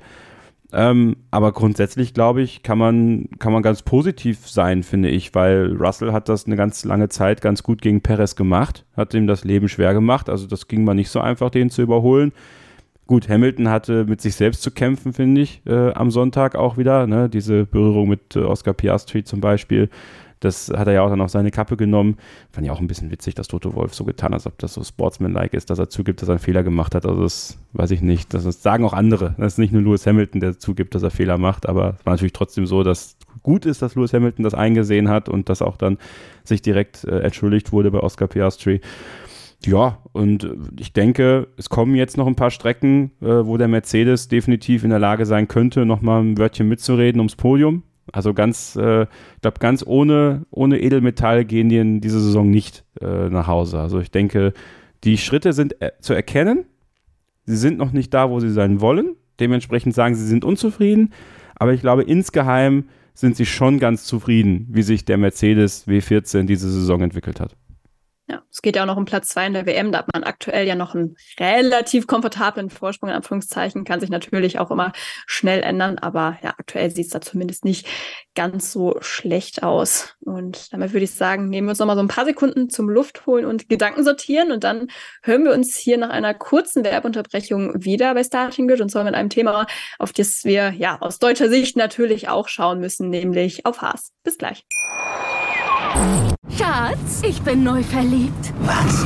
Da drüben. Das ist er. Aber das ist ein Auto. Ja, eben. Mit ihm habe ich alles richtig gemacht. Wunschauto einfach kaufen, verkaufen oder leasen. Bei Autoscout24. Alles richtig gemacht. Willkommen zurück hier bei Starting Grid, dem Formel 1 Podcast auf meinsportpodcast.de. Schön, dass ihr weiter dabei seid hier zur Analyse des großen Preises von Italien mit Kevin Scheuren, mit Stefan Ehlen vom Motorsport Network Deutschland und mir, Sophie Affelt. Und es passt eigentlich ganz gut, dass äh, Kevin und Stefan heute beide dabei sind, denn ihr habt ja auch beide die Teamgeschichte von Haas schon mal ja, gemeinsam aufgearbeitet und zwar in einer Folge des Rückspiegels der Podcast-Serie, die ihr hoffentlich schon angehört habt. Ansonsten ähm, ja, könnt ihr das gerne machen, nachdem ihr diese Folge hier zu Ende angehört habt. Sehr interessant, kann ich auf jeden Fall ähm, auch ganz mit gutem Gewissen empfehlen. Und ähm, ja, ich muss zugeben, so Haas ist eigentlich auch so ein Thema, das wollte ich vor, ich glaube, zwei Wochen war schon mal mit euch besprechen, als es so darum ging, welche Kandidaten sich in der zweiten Jahreshälfte steigern müssen. Ich habe es damals dann so ein bisschen aus Zeitgründen unter den Tisch fallen lassen, aber jetzt haben wir noch ein bisschen Zeit und auch ein Anlass, denn Nico Hülkenberg, der hat mit einigen Aussagen nach dem Rennen bei Sky Deutschland ja doch für ein bisschen Aufmerksamkeit gesorgt, denn ähm, ja, Kevin, der war schon angesäuert, kann man sagen. Ja, also ähm, der hat sehr deutliche Worte gefunden. Die beiden Haas sind ja auf den letzten beiden Plätzen gelandet, wurden als einziges auch ähm, überrundet und äh, ja, dementsprechend hat er die Performance auch als unterirdisch bezeichnet. Ähm, ja, schätzungsweise äh, war sie das dann ja. dementsprechend auch. ja. ähm, er hat sich auch ähm, ja, beschwert, dass sie das einzige Team waren, das nicht mal streckenspezifische Updates ähm, mitgebracht hat nach Monster, was ja schon auch recht außergewöhnlich ist. Also, ja, sie waren nicht ja. das einzige Team. Also da ja, war ein anderes gut, Team. Da hat er vielleicht ein bisschen übertrieben. ja. Aber das bringt ja nie was. Ja. Dennoch äh, war es natürlich nicht förderlich, gerade auf so einer Strecke wie Monza. Und ja, jetzt stehen wir irgendwie wieder so vor der gleichen Situation wie die letzten Jahre. Statt Schritte nach vorne, ähm, ja, macht man innerhalb der Saison Schritte zurück. Was glaubst du, warum sie da jedes Jahr wieder in diesem gleichen Hamsterrad enden? Ist es nach wie vor trotz MoneyGram eine finanzielle Sache? Ist es eine strukturelle Sache? Fehlt das richtige Personal? Ähm, wir stecken natürlich nicht drin, aber was hast du von außen das Gefühl? Woran hapert es da? Also ich habe das im Livestream am, am Sonntagabend schon mal ein bisschen, bisschen dargelegt. Ich habe ein bisschen mehr Verständnis für die Situation von Haas, seitdem ich bei Günter Steiner in der Medienrunde in Sanford war. Ähm, da wurde er nämlich darauf angesprochen, ähm, e-, eben von mir, was das Geld angeht, also bemerkt man das Geld schon von MoneyGram und er hat mir gesagt, ja, also man bemerkt das Geld auf jeden Fall. Es ist schon leichter für uns Teile zu entwickeln und, und Entwicklungsmomente anzustoßen, sage ich mal. Es kostet ja auch alles irgendwo Geld, ne, was da passieren soll in so einem Team. Und andererseits haben die natürlich eine sehr enge Partnerschaft mit Ferrari. So, und das ist das andere Problem, was Haas tatsächlich hat. Er hat es ganz wortwörtlich gesagt, ja, wir hängen am Zipfel von Ferrari. Und das nervt ihn und das frustriert ihn, weil gerade die Hinterradaufhängung ist ein Riesenproblem bei Haas, äh, was natürlich schon erkannt worden ist. Und es ist auch ein Problem bei Ferrari, weswegen der Reifenverschleiß beim Ferrari halt auch so ist wie beim Haas. Nicht so eklatant schlecht wie beim Haas, also beim Ferrari geht es dann noch ein bisschen. Ähm, aber beim Haas ist es natürlich grauenvoll, ähm, weil der Haas einfach mit diesem Fahrwerk, das, dieses Fahrwerk von Ferrari frisst die Reifen. So, und du musst hoffen, dass Ferrari einen Weg findet, ein besseres Fahrwerk zu konzipieren, was dann wiederum Haas auch bekommt. Das heißt, diese enge Partnerschaft mit Ferrari ist Fluch und Segen. Einerseits profitierst du natürlich davon, dass eben ein Hülkenberg und ein Magnussen im Maranello den Simulator nehmen können für, für Simulatorfahrten. Es gibt ja auch gute Elemente am Ferrari. Das Getriebe funktioniert ja ganz gut, ne? das kriegen die ja auch. Ja? Ähm, das Einzige, was die halt entwickeln können, sind chassisseitige Elemente. So, da sind sie aber natürlich auch dann irgendwo müssen Sie immer schauen, wie viel Geld setzen Sie ein. Das haben wir ja auch besprochen in unserer, in unserer kleinen Haas-Analyse. Das muss alles mit den geringsten möglichen Mitteln, muss das wirklich klappen. Also das Geld, was von MoneyGram reinkommt, geht natürlich auch irgendwo zurück in die Refinanzierung von Teamchef Gene Haas. Ja, der ist ja auch nur Geschäftsmann am Ende des Tages. Also wie viel Geld bleibt wirklich im Team und wie viel Geld geht an andere Beteiligte in dem Moment, das wissen wir ja alles nicht. Das können wir auch nicht wissen, weil es in Italien quasi gemeldet ist oder in, in Amerika und da wird das nicht so offengelegt wie in England jetzt. So, das darf aber natürlich trotzdem keine Ausrede sein dafür, dass der Haas in der Entwicklung einfach so eklatant hinterherhinkt, dass Fahrer wie Magnussen und Hülkenberg total frustriert sind und das auch zu Recht. Und gerade Nico Hülkenberg, der gemerkt hat, oh, puh, klappt ja doch noch ganz gut mit mir und der Formel 1, der bereut das jetzt sicherlich auch also wenn er es auch nicht öffentlich zugeben wird, er wird es nie öffentlich zugeben, aber ich kann mir nicht vorstellen, dass nicht mal am Essenstisch mit seiner Frau und dem Kind irgendwann mal kommt, boah, Mensch, Schatz, hätte ich mal nicht diesen Zweijahresvertrag unterschrieben, als ich gekommen bin, ne, dann hätte ich jetzt vielleicht eine Option, zu Alfa Romeo zu gehen, die suchen noch einen guten Mann, oder zu Williams zu gehen, die suchen noch einen guten Mann. Teams, die sich in die richtige Richtung entwickeln. Gut, Alfa Romeo kann man jetzt darüber diskutieren, in welche Richtung die sich gerade entwickeln, aber mit dem Hintergrund Audi irgendwann 2026 sicherlich kein unattraktives Team für einen deutschen Fahrer. Ähm, ja, lange Rede, kurzer Sinn. Haas hat strukturelle Probleme, die aber auch bedingt dessen sind, was sie für ein Konstrukt gewählt haben. Ich denke, das ist halt einfach so, da muss man mit klarkommen. Jeder Fahrer, der zu Haas geht, und auch ein Nico Hülkenberg weiß das vorher, wo er hingeht. Ne? Der geht da nicht einfach blind hin. Das heißt, es ist dann einfach, sich am Mikrofon zu beschweren darüber, aber die Tinte hat man selber auf das Papier gebracht. So, er macht das Beste draus. Auch Kevin Magnussen ist tierisch angefuchst davon, dass das nicht läuft. Beide Fahrer wussten aber, worauf sie sich einlassen. Magnussen kennt das Team ja sogar noch aus vielen, vielen Jahren und es war ja nie wirklich anders. Nur, dass halt jetzt an manchen Tagen war mehr Kohle da, an manchen Tagen war weniger Kohle da. Deswegen ist es immer einfach, von außen, auch nach der Mick Schumacher-Eskapade, äh, auf Haas rumzuhacken und auf Günther Steiner rumzuhacken. Aber wichtig ist, dass man, glaube ich, versucht, zumindest an manchen Tagen auch mal beide Seiten zu sehen. Und dann ist es eben nicht so einfach zu sagen, ja, Haas ist der, ist der Teufel oder Steiner ist der Teufel. Nee, nee, also es gehören alle irgendwo da zusammen. Das gesamte Konstrukt, die gesamten Möglichkeiten. Ob Haas wieder in eine Sphäre vorschießen kann, wo sie mal waren, zu Beginn ihrer Zeit in der Formel 1, regelmäßig vielleicht mal um die Plätze 5, 6 für ein paar Rennen zumindest mitzufahren. Das wird die Zeit zeigen. Ich bin gespannt. Ich würde es dem Team auch irgendwo wünschen, weil ich glaube, dass gerade Magnussen und Hülkenberg, also finde ich zum Beispiel, sind zwei Fahrer, denen gönne ich auch Erfolg. Ja, also arrivierte Fahrer, gestandene Fahrer. Ähm, aber es ist halt schwierig. Es ist wirklich schwierig bei Haas. Das äh, sagst du sehr Boah, das passend. war jetzt viel ähm, Text, ne? sorry, ja. sorry, Leute, aber. Ja, aber ich meine. So, ja, das ist sowas, das, auch, auch diese Schumacher-Geschichte jetzt bei Sky, also bei Hardenacke trifft. Ich fand das Interview wirklich toll. Es ist halt immer, es, es ist immer einfach, sich dann auf eine Person einzuschießen, die dann das Problem gewesen sein soll. Es ist sicherlich auch zu einfach zu sagen, Mick Schumacher war das Problem bei, bei Haas, ja. Aber es ist eben nicht immer nur Steiner, Haas, es sind auch alle, die da beteiligt sind. Es ist nicht nur, immer nicht nur eine Person oder ein Faktor, es sind so viele Faktoren. Ja, ich finde es natürlich schon äh, spannend auch, ähm, Stefan, wenn Kevin das jetzt auch anspricht, so mit, mit Günther Steiner. Ich meine, der hat ja das Team auch mit aufgebaut. Das habt ihr auch alles, wie gesagt, ganz toll ähm, auch dargelegt und ähm, ja, ist natürlich ein elementarer Bestandteil dieses Teams. Und trotzdem kann man sagen, ich glaube, andere Teams, wenn die jetzt seit Jahren diese ja, Stagnation äh, hätten, die sie ja, oder ja, dieses Auf und Ab haben sie ja teilweise auch mit drin, aber es gibt eben keine konstante Steigerung, die man irgendwie sieht in diesem Team, auch was die Ergebnisse angeht.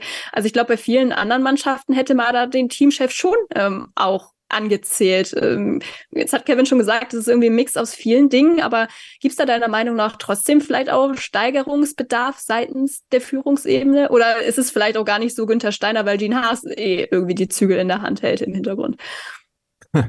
Also angesichts dessen, was die für ein Formel-1-Projekt machen, glaube ich, ja, es gibt Steigerungsbedarf und ganz einfach darin, dass man sich fragen muss, ist der Aufwand, den wir da für dieses Formel-1-Projekt investieren, die Sache auch wert oder müssten wir nicht vielleicht mehr Aufwand betreiben? Sprich, müsste Gene Haas nicht sagen, hey Leute, ähm, es kostet mich einen Haufen Geld, aber ich lege nochmal einen Haufen drauf und dann sind wir ein bisschen schneller.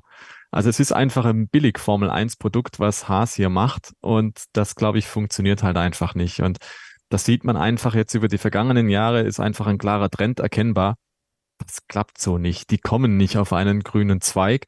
Dieses Team ist finanziell nicht fit genug, als dass es da mithalten kann. Formel 1 musst du all in gehen. Das hat auch Toto Wolf immer wieder betont. Das zeigen einfach auch die großen Konzerne.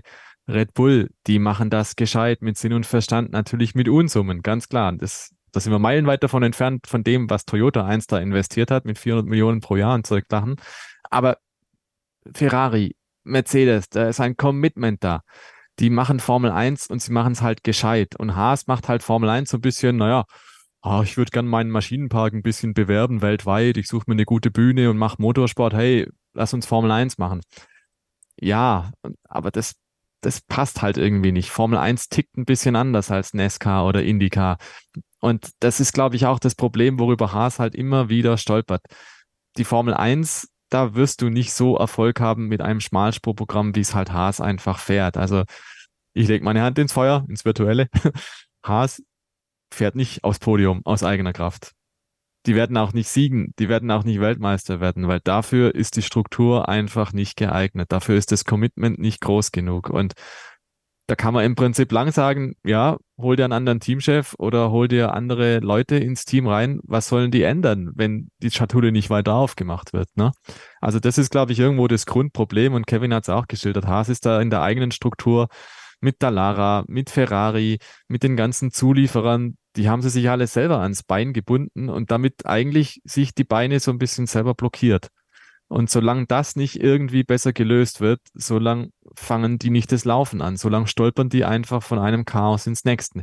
Und dass die Fahrer frustriert sind und das jetzt auch mal irgendwann sagen, das ist jetzt im Prinzip auch kein Wunder. Jetzt wird die Entwicklung am aktuellen Auto angehalten. Jetzt weiß eigentlich jeder, das ist es jetzt für den Rest des Jahres. Besser wird's nimmer. Und wenn es halt scheiße ist, dann, Entschuldigung, muss man es halt auch einfach mal so benennen, weil es bringt jetzt nichts, wenn sie sich alle hinstellen und sagen, ha, dieses Wochenende, da schnuppern wir wieder an Q3 und es wird gut und es wird schon passen und Punkte, jawohl, die sind jetzt drin, weil jeder weiß ganz genau, es ist halt Bullshit am Ende des Tages und dann ist doch eigentlich auch okay, wenn die Fahrer dann mal sagen, ja, wird halt nichts, ist halt nichts, passt halt nichts und das wünschen wir uns eigentlich auch immer, dass die Fahrer authentisch sind und nahbar und dass sie halt auch mal Tacheles reden.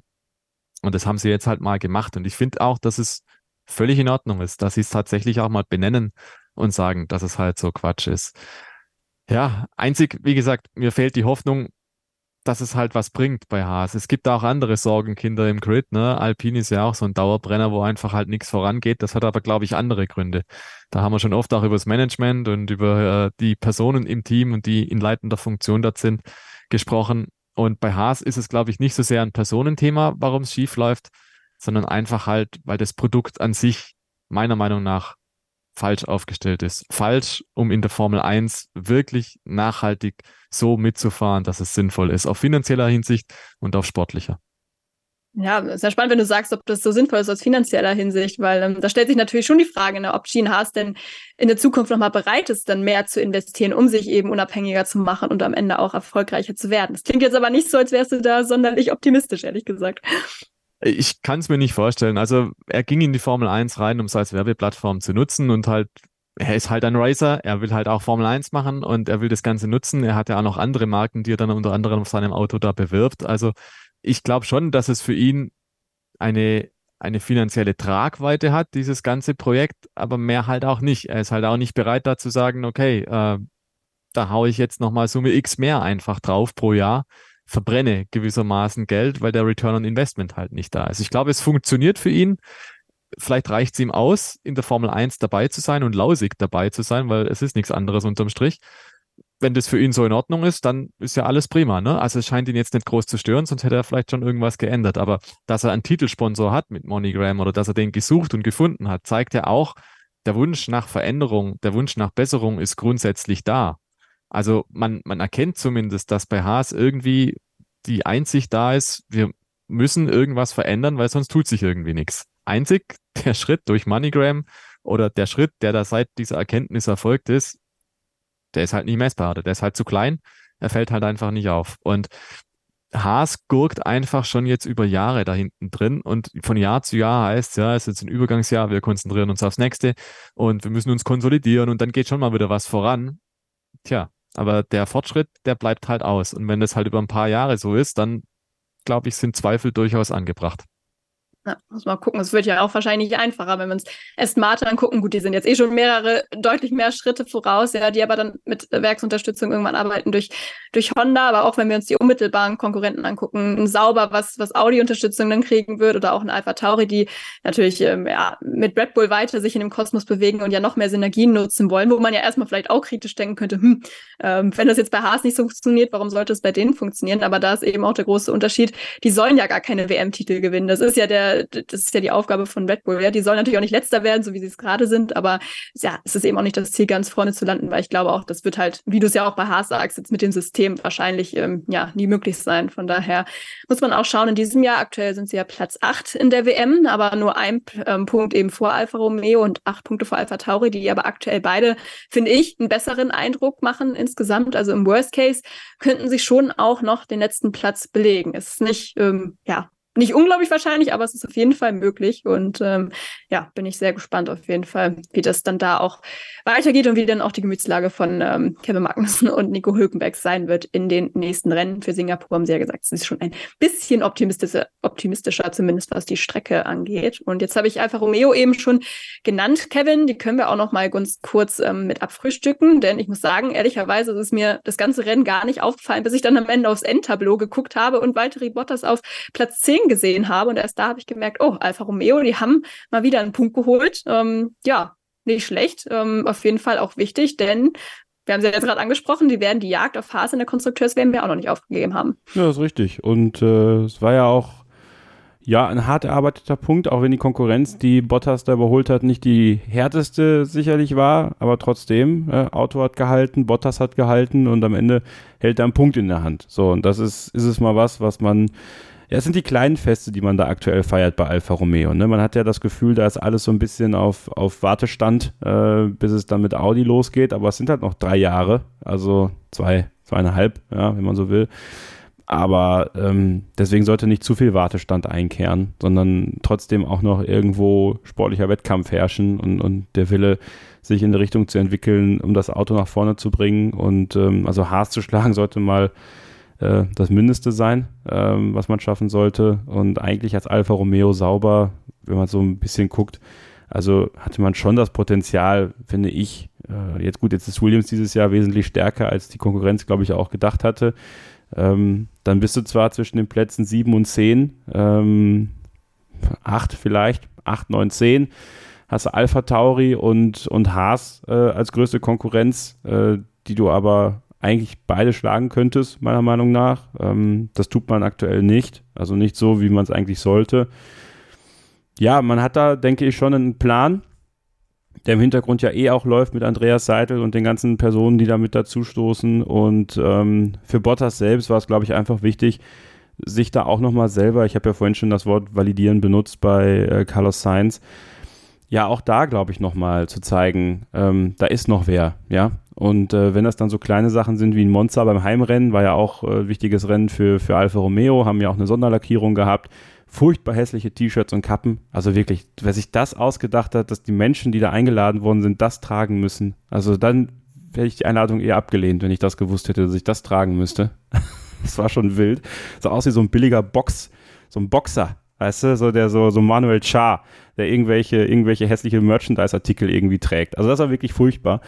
das Auto war super schick. Also das war eine ganz tolle Sonderlackierung, äh, als ich die dann so sehr nah gesehen habe in der, in der Startaufstellung in, im Sonnenschein und so. Das war schon, das war schon cool. Und den Alfa Romeo, den sie vorgestellt haben, diesen Supersportwagen, der konnte sich auch sehen lassen. Also äh, der stand auch mal in der Boxengasse rum. Ja, ähm, Übergangsjahr, Übergangsjahre für Bottas wichtig, den Punkt geholt zu haben. Für Joe muss man tatsächlich sagen, war es nicht ganz so gut, ähm, glaube ich, äh, auch wenn er selber der Meinung ist, er wird nächstes Jahr äh, Formel 1 fahren, sondern nochmal wiederholt. Die Gerüchte, dass sein chinesischer Großsponsor springt oder nicht genug Geld hat, hat er ins Reich der Fabeln verwiesen, sehr deutlich sogar, also überraschend deutlich, ich hätte mit, mit äh, diplomatischeren Worten gerechnet. Ähm, also da dürfte es wohl keine Probleme geben wenn nicht Alfa Romeo sauber sich selbst, oder sauber, Alfa Romeo heißt es ja nicht mehr, sich nicht selbst umorientieren möchte, glaube ich, äh, wird man nächstes Jahr da auch mit Bottas und Joe äh, in die neue Saison gehen. Ich sehe auch eigentlich keinen, der den Platz wirklich übernehmen kann. Theo Pocher kann man sicherlich darüber diskutieren. Der wird ja vermutlich Formel 2 Meister, nachdem Frederik Westi es sich verbockt hat am Sonntag. Ähm, ja, das ist vielleicht die einzige Konkurrenz. Andererseits, die Formel 1 ist nächstes Jahr in China äh, und ich bleibe dabei, sauber wäre schön doof. Äh, dieses, dieses Marketing-Zugchef, äh, Zug, Zugpferd Joe äh, frühzeitig abzugeben. Also, und er macht es ja auch nicht schlecht. Ja, es ist ja jetzt nicht so, dass er irgendwie die totale Gurke ist oder so. Im Gegenteil, er macht das ja ganz ordentlich und ja, es ist wie es ist. Man soll feiern, dass man diesen Punkt hat. Ist auch richtig so, ist gut so und äh, habe mich auch für das Team gefreut. Ich möchte dazu sagen, ich glaube, Frederik Westi hat es sich weniger selber verbockt, das ist zumindest meine Einschätzung gewesen. Ich glaube, er konnte da nicht ganz so viel für, aber ja, auf jeden Fall unglücklich, der ist ausgeschieden im, im Unglücklich trifft es vielleicht, ja. ja. Ja, aber er war auch tief ja. traurig. Ich habe mich ein bisschen an Hacking erinnert damals, wie er äh, hinter, dem, hinter dem Busch geweint hat. Wo war das, Stefan? Das Barcelona? Nee. Das war in Monza. Oder war in Monza auch, ne? Erste Schikane oder zweite Schikane gab es sie damals noch. Jedenfalls die Schikane nach Stadt und Ziel. Ja, war doch Monza. Rausgeflogen und ja, dann hat er durchaus ein paar Tränchen verdrückt im Grünen. Und so hat Westi auch gewirkt. Also das hat da ja. schon ein bisschen, hat mein Herz ein bisschen geblutet, weil eben mein Narrativ muss aufgehen, dass Westi nächstes Jahr im Williams sitzt. Das äh, geht aber nur, wenn er Formel 2 Meister wird, weil ich glaube, sonst wird es schwierig. Da würden die Chancen auf jeden Fall steigen, ja. Aber es sind nur noch ein Rennwochenende in der Formel 2, nur noch Abu Dhabi in ein paar Wochen, also von daher. Ach, Sophie? Ja, Wie findest du ja. die neue Karre für nächstes Jahr in der Formel 2? Oh, jetzt kommen wir aber ganz off-topic. Ich finde sie ähm, an sich sehr schick, den Heckflügel sehr gewöhnungsbedürftig, aber ich glaube, man gewöhnt sich schnell dran. Ist halt so ein bisschen eher so wie in der Superformula auch ähm, orientiert so, aber äh, ja, bin gespannt. Ich glaube, da werden wir bestimmt auch nochmal drüber reden. Entweder spätestens in der Vorschau für die Formel 2 Saison 2024, vielleicht auch in der äh, quasi in unserer Zusammenfassung, ähm, die wir bestimmt auch machen werden am Ende des Jahres. Das habe ich zumindest fest eingeplant. Ich hoffe, das, das sollten wir eigentlich auch hinkriegen. Und ähm, genau, wo wir dann schon bei ähm, Go-to-Actions und Go-to-Actions, sage ich schon, Go-to-Actions und so weiter sind, ähm, würde ich sagen, können wir an dieser Stelle auch nochmal kurz den obligatorischen Social Media Hinweis loswerden, denn da seid ihr natürlich auch herzlich eingeladen, uns überall zu folgen. Ähm, wenn ihr mehr von uns lesen wollt, bei Stefan, da geht das sehr gut auf Facebook unter Stefan Ehlen, bei Twitter unter Stefan-Ehlen und bei Instagram unter Stefan Ehlen 86. Und Stefan, ich bin sehr dafür, dass du dir mal einheitliche Namen überall zulegst. Das würde wirklich viel Zeit sparen. Aber es sei dir verziehen.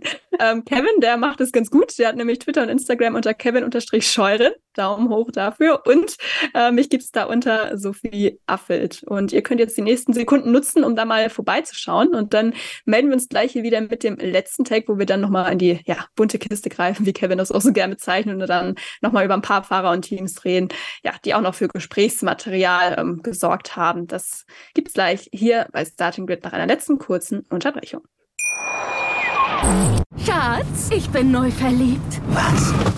Drüben. Das ist er. Aber das ist ein Auto. Ja, eben. Mit ihm habe ich alles richtig gemacht. Wunschauto einfach kaufen, verkaufen oder leasen. Bei Autoscout24. Alles richtig gemacht. Vernimmt sich, was man will, dann wilde Gerüchte entstanden. Fast nichts davon stimmt. Tatort. Sport. Wenn Sporthelden zu Tätern oder Opfern werden, ermittelt Malte Asmus auf meinsportpodcast.de. Folge dem True Crime Podcast, denn manchmal ist Sport tatsächlich Mord. Nicht nur für Sportfans. Da sind wir noch ein letztes Mal für heute hier bei Starting Grid nach dem Rennen in Monza. Und das war ja nicht nur für Ferrari ein Heimspiel, sondern auch für Alpha Tauri. Ähm, ja, Yuki Tsunoda, den haben wir am Anfang ja schon erwähnt. Für den gab es leider kein Rennen, aber über das Rennen von Liam Lawson, über das können wir sprechen, Kevin. Denn im Qualifying, da haben diesmal immerhin nur anderthalb Zehntel auf Yuki Tsunoda gefehlt. Und am Sonntag ist er mit Platz 11 auch nur knapp an den Punkten vorbeigeschrammt. Gut, ähm, hat da, glaube ich, auch von der Strafe für Oscar Piastri äh, profitiert das muss man schon dazu sagen. Aber ich glaube, Dr. Helmut Marko und Co., die konnten mit der Leistung schon ganz zufrieden sein dafür, dass es ja sein zweites Rennen ja auch erst war in der Formel 1. Ich muss wirklich sagen, ich freue mich tierisch für Liam Lawson, dass er so einen Einstieg in die Formel 1 bekommen hat. Ne? Es ist natürlich tragisch, dass Daniel Ricciardo sich dafür verletzen musste, aber ich denke, genau so entstehen die besten Geschichten. Ne? Wenn du so eine unverhoffte Chance bekommst, du kannst dich eigentlich wirklich nicht so drauf vorbereiten. Du gehst da quasi ins Kalte rein. In Sanford im wahrsten Sinne des Wortes war es wirklich nicht so, nicht so warm, als er da zum ersten Mal eingestiegen ist in Alpha Tauri. Ähm, und zeigst direkt mal, weil ich glaube, dass genau das die Momente sind, die auch so ein Dr. Marco sehen möchte. Dass du in solchen Situationen reüssierst, zeigst, dass du es kannst, dass du nah dran bist an deinem Teamkollegen recht schnell. Du musst gar nicht mal jetzt irgendwie wie Nick de Vries plötzlich im ersten Rennen die Punkte fahren in Williams. Ja, darum geht es, glaube ich, gar nicht, sondern zu zeigen, es ist richtig, dass wir so lange an dir festgehalten haben und wenn die Chance für dich da ist, dann nutzt du sie auch. Und ich finde, Liam Lawson hat die Chance jetzt an zwei Rennwochenenden, die so unterschiedlicher nicht hätten sein können, ähm, wirklich genutzt. Und ich finde es gut, auch da natürlich tragisch für Daniel Ricciardo, dass er jetzt noch weiter ausfällt, ähm, wahrscheinlich sogar bis Katar. Aber das sind jetzt richtig wichtige Rennen für Liam Lawson und für seine potenzielle Formel 1 Zukunft 2024. Ne, daraus entsteht eine Luxusposition für Red Bull. Man kann jetzt bis zum Ende der Saison im Grunde abwarten, äh, mit welchen zwei Fahrern man bei Alpha Tauri nächstes Jahr in die Saison gehen möchte. Und der große Verlierer könnte Daniel Ricciardo sein. Nicht nur wird er dann nicht den zweiten Platz neben Max Verstappen bekommen, sondern er wird eventuell sogar nicht mal 2024 bei Alpha Tauri fahren. Aber auch da sind wir wieder beim Thema Nico Hülkenberg und Haas, die Tinte, die man auf die gepunkteten Linien geschrieben hat. Jeder weiß, worauf er sich einlässt. Ja, und Dr. Marco hat ihm eigentlich von Anfang an auch klar gesagt, das Risiko ist hoch, dass du dich hier wieder in Alpha Tauri setzt. Das ist halt dann echt, also dann bist du wirklich durch. Ja, also das hat er so nicht gesagt, aber ähm, den ersten Teil schon. Ne? Es war allen klar, dass das Risiko besteht, dass es halt nicht funktioniert und Tja, wenn es dann jetzt so wäre, dann, dann, dann wäre es so, dann hätte Liam Lawson seine Chance genutzt und die hat er in, in Monza, finde ich, ähm, mit vielleicht noch ein bisschen Glück in der Taktik vielleicht beim Stop, ähm, vielleicht sogar in die Punkte zu kommen. Ja, ähm, hat natürlich auch davon profitiert, dass sein Teamkollege ausgeschieden ist. Ähm, das, das sieht dann schon, da fehlt dann halt die Benchmark, wie Christian immer so schön sagt im eigenen Team. Äh, ich bin sehr auf Singapur gespannt. Ähm, er hat natürlich auch noch in der Superformula sein Titelrennen. Ne? Also da ist natürlich auch noch etwas, was äh, natürlich in der Zukunft, ich glaube Mexiko ähm, wäre dann wieder so ein, dann wird sich schneiden. Und ja. Ähm, ja. gut. Aber ich glaube auch nicht, dass Liam Lawson jetzt die Saison zu Ende fahren würde. Also ähm, also doch, also sollte es so sein, dass Daniel Ricciardo so gar nicht, gar nicht mehr kann, dann kann ich mir sogar vorstellen, dass er die Saison in der Formel 1 zu Ende fahren wird, äh, weil man dann einfach bei Alpha Tauri auch schauen muss, ob das dann auch weiter funktioniert. Ähm, aber sollte Daniel Ricciardo ab Katar wieder fahren können, dann ähm, ist es, glaube ich, dann auch vorbei für Liam Lawson, zumindest für diese Saison. Und ähm, wie gesagt, ich freue mich, dass es so gut gemacht hat. Äh, super sympathischer Typ, äh, super positiver Typ, das mag ich, mag solche Menschen und äh, ja, würde mich freuen, wenn wir nächstes Jahr mehr von ihm in der Formel 1 sehen, wirklich. Ich finde auch, Stefan, man kann jetzt die Leistung zumindest so ein bisschen besser einschätzen. Klar, ähm, Kevin hat es gesagt, die Benchmark mit Yuki Tsunoda, zumindest am Sonntag hat natürlich gefehlt. Monza ist jetzt auch keine typische Fahrerstrecke, also es gibt dann natürlich auch noch anspruchsvollere Strecken, aber ich meine, die Bedingungen waren normal, er hatte eine normale Vorbereitung. Also ich fand es zumindest ähm, interessant, auch im Vergleich mal zu Sandford auch zu sehen. Und ähm, Kevin hat es ja auch angesprochen, er wird vermutlich noch mehr Chancen kriegen. Japan wäre natürlich auch nochmal ganz interessant, weil da ist er ja in diesem Jahr in der Superformula auch schon gefahren. Also ja, es gibt natürlich noch keine offizielle Bestätigung, ob er in Suzuka auch noch im Auto sitzen wird. Aber Singapur ist eben ja eigentlich so gut wie ähm, bestätigt, wenn man da bei ähm, ja, Christian Horner auch zugehört an am Wochenende. Ähm, angenommen, er kriegt jetzt eben noch ein paar Chancen. Was glaubst du, müsste er denn noch zeigen in den kommenden, ja, ein, zwei Rennwochenenden, damit sie wirklich eigentlich als Team, also Alpha Tauri als Team, nicht drum herum kommen, ihn 2024 wirklich als ernsthafte Option in Betracht zu ziehen, wenn er das nicht eh schon ist? Zwei Worte, zu Noda schlagen im Qualifying und im Rennen. Und ich finde, der gute Mann, der Liam Lawson, der ist schon ziemlich nahe dran. Erschreckend für Zunoda nahe dran, glaube ich. Im Qualifying in Monza, okay, Monza ist generell eine Strecke mit sehr geringen Abständen, aber das zweite Rennwochenende, im ersten Rennwochenende im Qualifying in Sandford war er noch letzter. Jetzt dieses Mal war er dann schon knapp hinter Zunoda, der hat den Atem, glaube ich, schon im Nacken gespürt. Und da ging es um ein paar Zehntel oder ein paar Hundertstel, glaube ich, waren es am Ende noch. Also das ist schon aller Ehren wert, was er da macht. Und Kevin hat es gerade ja auch schon geschildert. Das ist ein Mann, der, der auch den Ehrgeiz hat, der da hinkommen will. Der riecht natürlich auch und weiß ganz genau, was die Stunde geschlagen hat. Diese Chance, die will er natürlich nutzen. Und wenn man so ein bisschen reingehört hat in das, was er so analysiert hat nach dem Qualifying, dann geht es schon so in Richtung, naja, hätte auch Q3 sein können, aber da bin ich halt noch nicht. Ne? Ich muss mir noch ein bisschen ans Auto gewöhnen, muss dann noch ein paar Sachen verstehen und ich glaube, in der Analyse von Sky England war auch dann mal der Kommentar drin, der nutzt dieses Fahrzeug noch nicht vollkommen aus, der nutzt noch nicht alle Verstellmöglichkeiten, noch nicht alle Hebel und Brake Balance nach vorne und hier nochmal irgendwas ändern an der Elektronik. Das kann Liam Lawson im jetzigen Stadium noch gar nicht alles ausschöpfen weil er eben noch so frisch drin ist, weil er eben den Kopf noch woanders hat, weil noch nicht alle Abläufe natürlich geworden sind. Und wenn man dann denkt, er fährt jetzt schon praktisch auf dem Niveau von Yuki Tsunoda und er hat noch diese Option, dass er dann nachlegen kann mit Einstellmöglichkeiten im Fahrzeug aus dem Cockpit raus auf dem Lenkrad, dann glaube ich, ist das schon mal eine Ansage. Also der Mann hat es wirklich drauf und wenn der auf einem Level ist, wo er sagt, hey, jetzt kann ich's, jetzt kann ich den AT04 so bewegen, wie ich es mir vorstelle und den auch so ausschöpfen. Ja, also dieses Potenzial voll mitnehmen, dann glaube ich tatsächlich, wenn er dann den Zunoda versägt, dann hat er sehr, sehr gute Karten, dass es nächstes Jahr für ihn weitergeht. Aber das ist das Problem auch im Prinzip bei Liam Lawson. Der wurde jetzt so reingeschmissen in die ganze Geschichte und er weiß nicht, wie lange es dauert. Also er weiß jetzt auch nicht konkret, wie viele Chancen kriege ich noch. Das heißt, auf der einen Seite muss der sich jetzt eigentlich reinsteigern und sagen, so, ein Rennen nach dem anderen, es muss ein Aufbau her, ich muss da demonstrieren, dass es vorangeht, dass es einen Fortschritt gibt, dass ich nach Möglichkeit den Zunoda hinter mir lasse. Auf der anderen Seite hat er im Hinterkopf, naja, vielleicht habe ich nicht mehr die Zeit, um bis ganz nach oben auf dieser Leiter zu steigen. Also da muss er jetzt schon ein bisschen balancieren zwischen, es muss schnell gehen, ja, aber ich darf jetzt auch keinen Mist bauen. Ich darf es jetzt nicht zwei Schritte auf einmal versuchen zu machen. Und das ist eigentlich für so einen jungen Fahrer, glaube ich, eine, eine sehr interessante Herausforderung, weil wenn klar wäre, er fährt einfach die Saison zu Ende, dann hätte er einen gewissen Spielraum, da weiß er, auf was er sich einlässt, da kann er es auch ein bisschen taktieren vielleicht. Aber so ist es eine sehr dynamische Situation und äh, da bin ich sehr gespannt, wie er damit umgeht tatsächlich. Aber ich glaube wirklich, der Tag ist nicht mehr allzu fern. Da steht er vor Zunoda in der Startaufstellung und da wird er auch ein richtig gutes Ergebnis mit Fingerzeig einfallen. Das ist ja auch interessant, dass ich glaube, Franz Toast war es am Wochenende bei Sky Deutschland auch, der ja mehr oder weniger eigentlich schon gesagt hat, sie planen auch mit Yuki Tsunoda in der kommenden Saison. Ist natürlich die Frage, inwiefern sich daran vielleicht auch noch was ändern würde, wenn es so kommt, wie du es jetzt ähm, beschrieben hast. Aber ja, das ähm, wird auf jeden Fall noch spannend sein zu beobachten. Und ähm, Kevin, wenn wir über Fahrerverträge sprechen, dann ist der Weg zu Williams meistens auch nicht weit.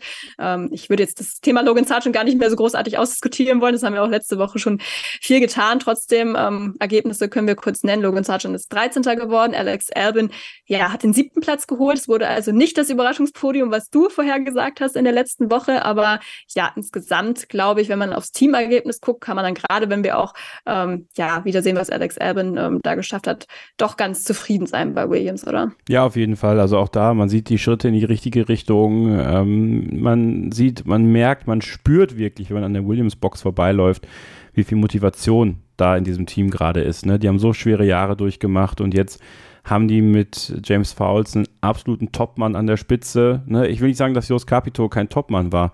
Der war sicherlich auch der richtige Mann zur richtigen Zeit dort, auch mit FX de Maison.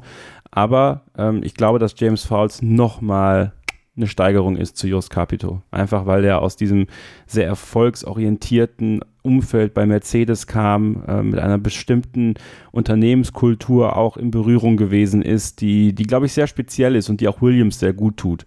Und mit Alex Albon hat er gerade einen Fahrer, der ja seinen dritten Frühling in der Formel 1 bekommt, im Grunde genommen, äh, wenn man so will ähm, so häufig schon kurz vorm Scheitern gewesen und, und jetzt wieder, wieder da und, und zeigt seinen Wert. Ja, und das ist, glaube ich, was. Er zeigt einfach seinen Wert aktuell. Ja, und die Diskrepanz natürlich zwischen ihm und Logan Sargent ist, ja, ist einfach riesig. Und ähm, mir tut es für Logan Sargent echt leid, aber der bewirbt sich gerade wirklich für den Schleudersitz. Ähm, das ist echt, echt bitter. Und ähm, ja, wie gesagt, meine Frage aus Sandford, äh, wie er mit Druck umgeht. Ähm, lässt mich da auch nicht mehr los, weil ich glaube, gar nicht gut. Ähm, und äh, ja, wie gesagt, es tut mir für ihn echt leid, weil ähm, ich glaube, dass, dass er ein, echt guter Typ ist und ich habe aber auch gemerkt, als ich in Monster in seiner Medienrunde saß, ähm, der war die ganze Zeit am Knibbeln, der war die ganze Zeit am, am Zuppeln an seinen Klamotten und immer so, immer so ganz nervös am Umkratzen an seinem Körper. Also, und wenn du dann andere Fahrer in ihren Medienrunden siehst, die sitzen dann da ganz entspannt und, und geben ihre Antworten, die sie vorgefertigt vom PR-Mann eh bekommen. Ähm, und er haspelt sich da ein zurecht und kann eigentlich nichts erklären von dem, was da gerade passiert, äh, weil er einfach keine Antworten auf das hat, weil einfach das vielleicht am Ende einfach nicht reicht. So, es, ist so, so leid es mir tut. Ich glaube, er ist nicht gut genug für die Formel 1. Ich, das wird das sein Untergang sein. Ne? Außer es gibt jetzt wirklich von Doralton das Machtwort zu sagen, ah, wir wollen den amerikanischen Fahrer aber gerne hier behalten. Dann wird er weiterfahren. Nur ich glaube, seine Position wird sich zwangsläufig nicht verbessern, weil ähm, da sehe ich zu wenig. Ich weiß nicht, Stefan, wie du es empfindest, jetzt auch in den letzten Wochen.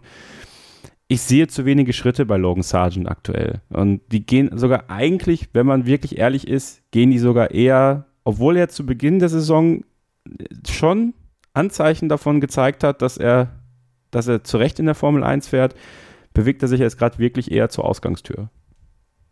Ja, ja, kann man so sehen. Ich glaube, vor ein paar Wochen haben wir noch festgehalten, es gab oder es zu dem Zeitpunkt gibt es einen leichten Aufwärtstrend, dass er so ein bisschen sich ranmobbt, das dass er tatsächlich ja. ein bisschen, bisschen mehr, mehr Leistung zeigt. Aber die letzten paar Wochen aus der Sommerpause kam er nicht gut raus. Ne? Also die zwei Unfälle in Sandford und die Performance in Monza, die war auch einfach nicht gut. Ist so. Also war nicht ausreichend und nach ausreichend wissen wir, was für eine Note kommt. Und das ist einfach dann schwierig, glaube ich, für ihn. Du, du schilderst es, glaube ich, richtig. Er spürt den Druck. Und er ist wohl einer, der sich extrem schwer tut, der den Druck nicht wegschieben kann, sondern der weiß, er fährt um seine Zukunft. Und ich glaube, er kriegt es einfach deswegen auch nicht umgesetzt. Er hat nicht die Leichtigkeit, die man braucht. Und man sieht es auch, wie du sagst, in seiner, seiner Körpersprache, die ist nicht entspannt, die ist nicht relaxed, der ist sehr angespannt sogar und sehr verkrampft irgendwie auch, kommt darüber. Der hat nicht diese Leichtigkeit, die es tatsächlich braucht. Der hat auch nicht dieses Selbstvertrauen, aber woher soll das Selbstvertrauen auch kommen, ne? Wenn du von Anfang an merkst, hm, eigentlich steht mir hier das Wasser vielleicht bis zum Hals in der Formel 1 und ich versuche mich irgendwie so durchzuboxen und versuche vielleicht ein bisschen mit Wasser treten, mich irgendwie so auf dem Niveau gerade zu halten, aber irgendwie so richtig Land in Sicht ist halt bei ihm nicht, ne? Das ist, glaube ich, extrem schwierig. Und auf der anderen Seite kann man sagen, ha, wer hätte es gedacht, er war halt tatsächlich kein Spitzenfahrer in der Formel 2, war in seiner Karriere nie der Überflieger schlechthin. Also warum sollte er sich in der Formel 1 leicht tun? Ganz im Gegenteil. Aber irgendwas hat Doralton in ihm gesehen. Also mutmaßlich die Staatsbürgerschaft auf jeden Fall. Darüber hinaus, das ja, weiß man nicht so genau. Aber Rennfahrern kann er tatsächlich. Aber es ist wahrscheinlich so, wie du sagst, vielleicht ist die Formel 1 einfach eine Nummer zu groß für ihn. Und das ist auch nicht schlimm. Es gibt tatsächlich Rennfahrer, die sind halt einfach vielleicht nicht Formel 1 Material. Ist halt dann so, muss man dann halt vielleicht auch akzeptieren. Und das ist aber halt auch ein, wahrscheinlich ein Prozess, der extrem schwierig ist, wenn du in die Formel 1 kommst und du stellst dann fest, hm, ist eigentlich nicht so meins. Und dann platzt halt natürlich ein Traum und wie du mit diesem geplatzten Traum dann umgehst, das ist dann halt die nächste Frage. Und ich glaube, Sargent, der stand von Anfang an in der Kritik und spürt es jetzt halt immer mehr. Und also es kann eigentlich kein Happy End nehmen in diesem Jahr, so gesehen, weil irgendwie das alles so ein bisschen aus dem Gleichgewicht ist, so zerrüttet ist, dass man das Gefühl hat, der ist einfach fahrig. Und er kriegt vielleicht auch nicht so die, die Unterstützung, die Rückmeldung, die er bräuchte, dass er da in die Spur reinfindet, wo es einigermaßen ruhiges Fahrwasser wäre. Weil nach, nach inzwischen 14 Rennwochenenden muss man, glaube ich, sagen, da müsste er angekommen sein. Da müsste er irgendwann mal ein solides Wochenende schaffen, einfach mal normal unterwegs sein. Er muss ja nicht mal unbedingt vorm Albon fahren jetzt grundsätzlich, aber er muss einfach mal in die Idee, in die Nähe kommen. Ja, in Sanford war er mal in der Top 10, im Qualifying zumindest. Aber so richtig ein sauberes Wochenende, um mal zu zeigen, hey, ich, ich kann das schon. Das wird mir halt noch fehlen. Das ist so bisher schuldig geblieben und die Vermutung liegt nahe, das bleibt auch weiter schuldig gibt natürlich auch noch viele, viele gute andere Rennserien, wo er sicher auch gut unterkommen würde. Ähm, vielleicht wird es ja auch noch was mit der Formel 1, aber ähm, ja, die Luft zum Atmen, die wird auf jeden Fall sehr viel dünner und ich glaube, das zu akzeptieren, das ist bestimmt auch nicht einfach. Ähm, in Anbetracht, äh, oder Anbetracht der fortgeschrittenen Zeit würde ich gerne ein Thema noch ganz kurz ähm, unterbringen, und zwar McLaren. Da steht die Fahrerpaarung ja immerhin schon mal fest für die kommende Saison mit Oscar Piastri und Lando Norris. Und ähm, da gab es ja einen so einen kleinen Zwischenfall, den ich zumindest gerne noch kurz besprechen würde.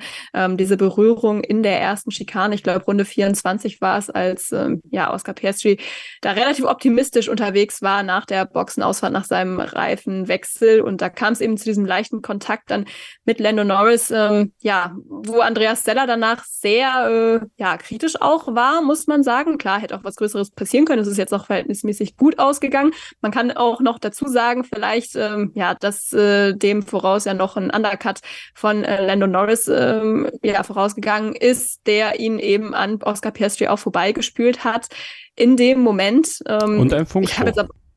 Ja, genau, also, so ist es. Und ähm, ja, hat ihm vielleicht dann auch nicht so gut gefallen. Ähm, Kevin, du darfst es auch gern beantworten.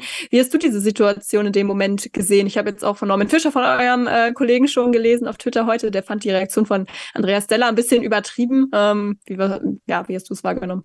Mm, ja, natürlich irgendwo sicherlich übertrieben, aber andererseits, wenn man ähm, bedenkt, welches Narrativ McLaren jetzt in dieser Saison eigentlich gefahren ist, ist es eine sehr angemessene Reaktion gewesen, weil man weiß, glaube ich, welche zwei Fahrer man da hat. Nämlich zwei der wohl talentiertesten Fahrer, äh, die noch nicht bei einem wirklichen Top-Team fahren. Ja. Und ähm, das ist Chance und Risiko. Chance natürlich, weil diese beiden Fahrer, glaube ich, in dieser Liga spielen, wo das Besondere möglich ist, wenn das Auto funktioniert. Aber eben auch Risiko, weil beide natürlich sich jetzt auch irgendwo platzieren müssen positionieren müssen, äh, auch innerhalb des Teams. Und da hat man jetzt zum ersten Mal gesehen, dass, äh, dass Oscar Piastri ja auch vielleicht auch bedingt dadurch, dass es nicht ganz so lief an diesem Wochenende. Ich glaube, bei McLaren war generell viel Frust an diesem Wochenende dabei. Lando Norris hat sich nicht so leicht getan, Piastri hat sich nicht so leicht getan und Trotzdem glaube ich einfach, dass das nicht passieren darf. Ich bin da eigentlich bei Andreas Della und sage, es ist inakzeptabel, wenn zwei Teamkollegen in einer solchen Situation miteinander kollidieren. Da muss man eine ganz klare Ansage machen. Lando is coming from behind. Watch out. Da muss man ihn halt vorbeiziehen lassen in dem Moment. Tatsächlich, so blöd es klingt, so musst du einfach, musst du einfach nicht da so reinfahren, weil es gab keine Möglichkeit für Oscar Piastri, dass das nicht passiert. Ähm, kann man Lando Norris nicht auch einen Vorwurf machen? Finde ich nämlich eigentlich auch, weil ähm, auch Lennon Norris geht relativ optimistisch in diese Situation rein. Es war ein bisschen wie bei Verstappen und Hamilton. Ne? Also wenn es knallt, dann knallt dann wissen beide, was passiert, glaube ich. Und äh, man hat ja auch witzigerweise in der Social Media, im Social Media Narrativ, äh, heute gab es ein kleines Video der beiden, wo sie beieinander saßen beim Kartfahren. Über Mit diese, Zach Brown. ja, über diese Situation wurde nicht gesprochen. Man hat wirklich diese Situation äh, erstmal gelöscht für die Öffentlichkeit. Äh, ich hätte schon mir gewünscht, glaube ich, dass sie auch darüber mal kurz quatschen, weil ich glaube, dass das wichtig ist, dass man auch solche Situationen innerhalb des Teams annimmt. Ich finde, das ist auch ein Teil der, der hauseigenen Transparenz, das eigentlich äh, dann auch von den Fahrern vielleicht nochmal erklärt zu bekommen, äh, was da passiert ist. Und wenn es einfach nur ein, ja, Mai ist halt passiert, äh, machen wir beim nächsten Mal besser ist, ähm, dass das eben nicht passiert ist, zeigt mir, dass diese Situation innerhalb des Teams äh, noch Nachspiel haben wird, beziehungsweise noch ordentlich Diskussionsstoff gibt. Äh, und war auch für uns alle ein erstes Indiz, was passieren kann, wenn diese beiden Fahrer äh, merken, hier geht es um was. Also ich glaube, diese beiden Fahrer sind nicht zum letzten Mal äh, in Kontakt gekommen für die nächsten Jahre. Ja, und ich finde, man hat auch so ein bisschen gemerkt, ähm, Stefan, das noch als Abschluss. Also, ähm, Lando Norris, der war auch wieder nicht so ganz gut gelaunt am Wochenende, war so mein Eindruck. Ich meine, Kevin hat es ja vor Ort ähm, erlebt, aber ich deute, wer es nicht sieht, er schüttelt den Kopf, ja. Also ich deute das mal als, äh, als richtige Interpretation. Ähm, hast du das Gefühl, äh, Stefan, dass das vielleicht auch so ein bisschen mit seinem Teamkollegen zusammenhängt? Also ich hatte immer auch so die letzten Monate und Jahre schon den Eindruck, Lando Norris ist vielleicht nicht der allerbeste Verlierer und ähm, ja, zumindest jetzt im Qualifying am Samstag, ähm, da war er der Verlierer im Teamduell, jetzt am Sonntag halt nicht, aber trotzdem, ähm, Oscar Piastri, der sitzt ihm da jetzt schon ordentlich im Nacken und ich habe das Gefühl, das schlägt schon auch ein bisschen auf seine Gemütslage. Ja, ich glaube sicherlich, dass der schnelle junge Teamkollege ein Problem ist für ihn. Das steckt der Norris nicht so leicht weg, weil er einfach der Platzhirsch ist.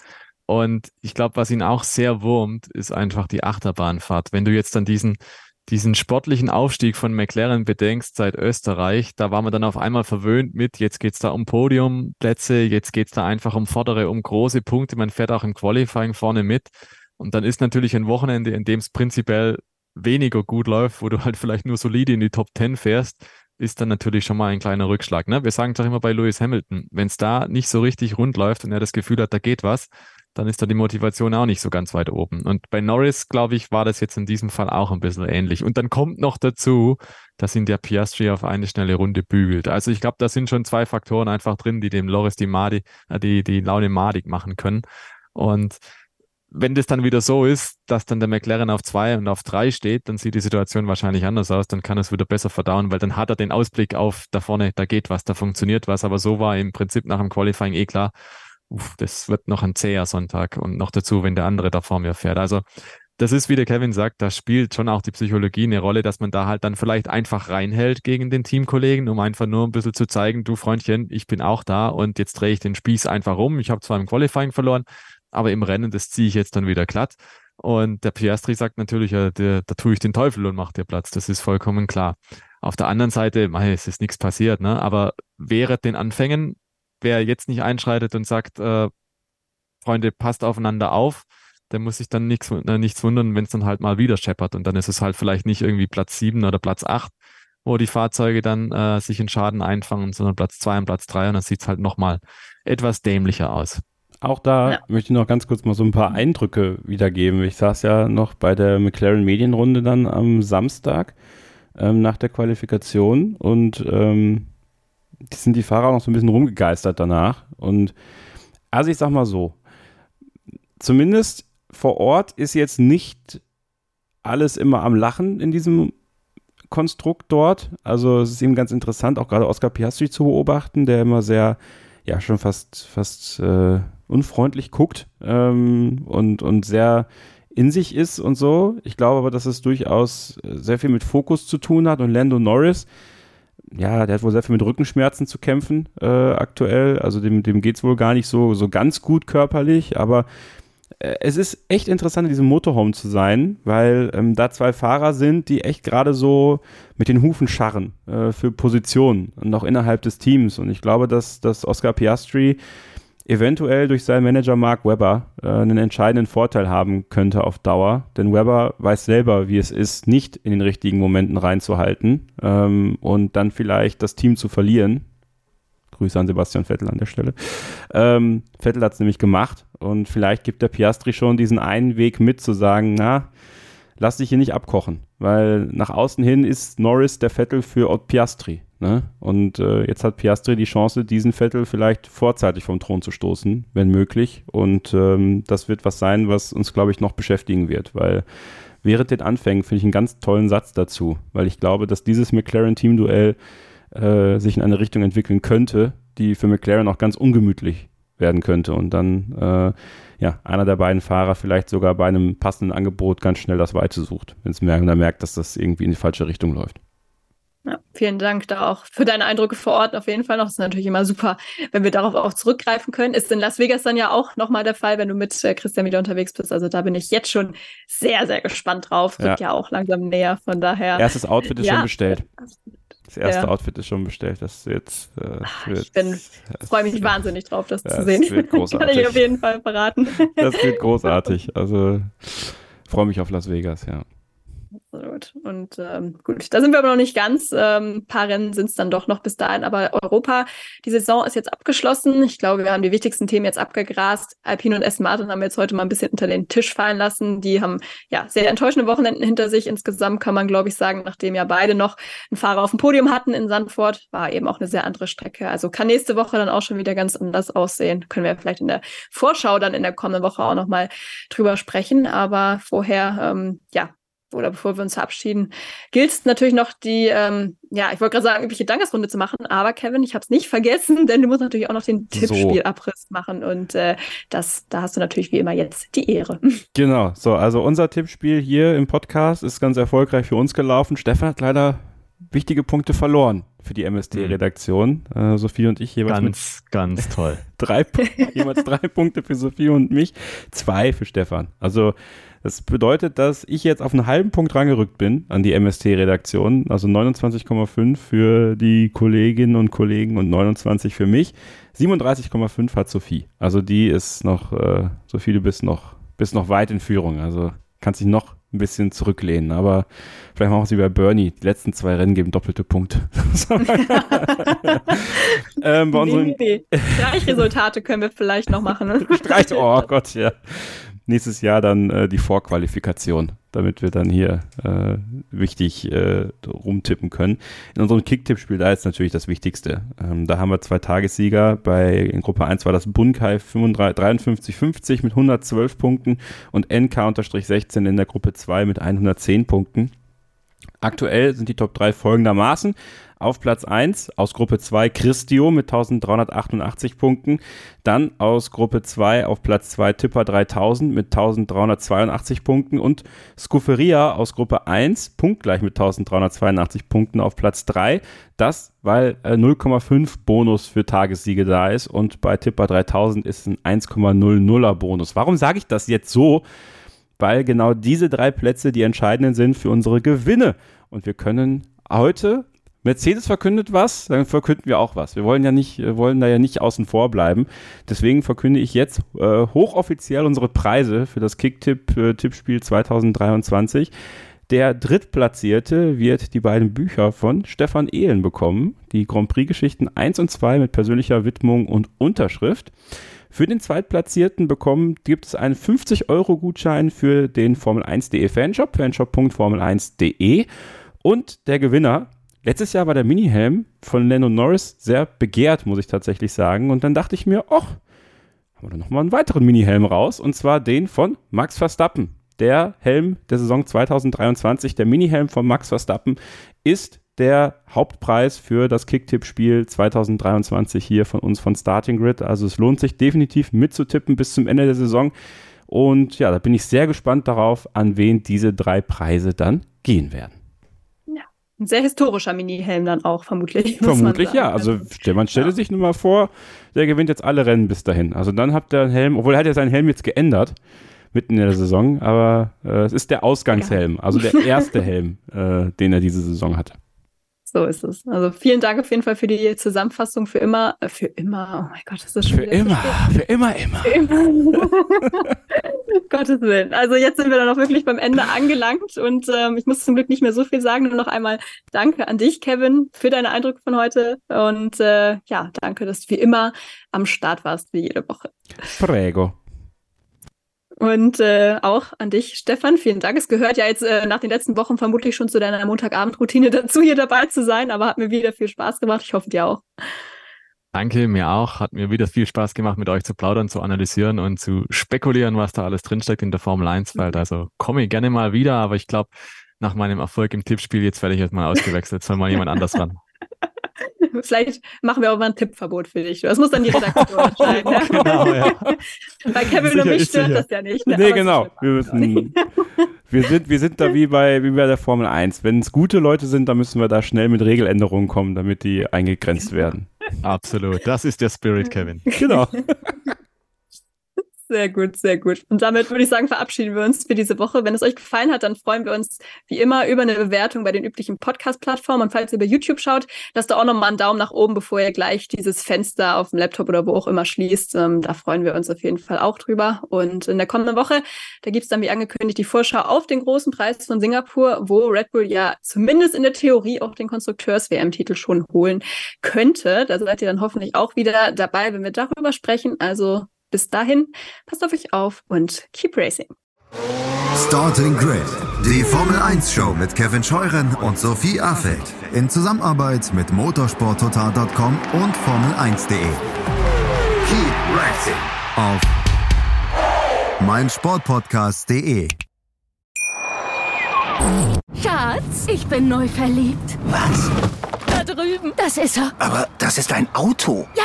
Eben, mit ihm habe ich alles richtig gemacht. Wunschauto einfach kaufen, verkaufen oder leasen. Bei Autoscout24. Alles richtig gemacht. Wie baut man eine harmonische Beziehung zu seinem Hund auf? Puh, gar nicht so leicht. Und deshalb frage ich nach, wie es anderen Hundeeltern gelingt, beziehungsweise wie die daran arbeiten.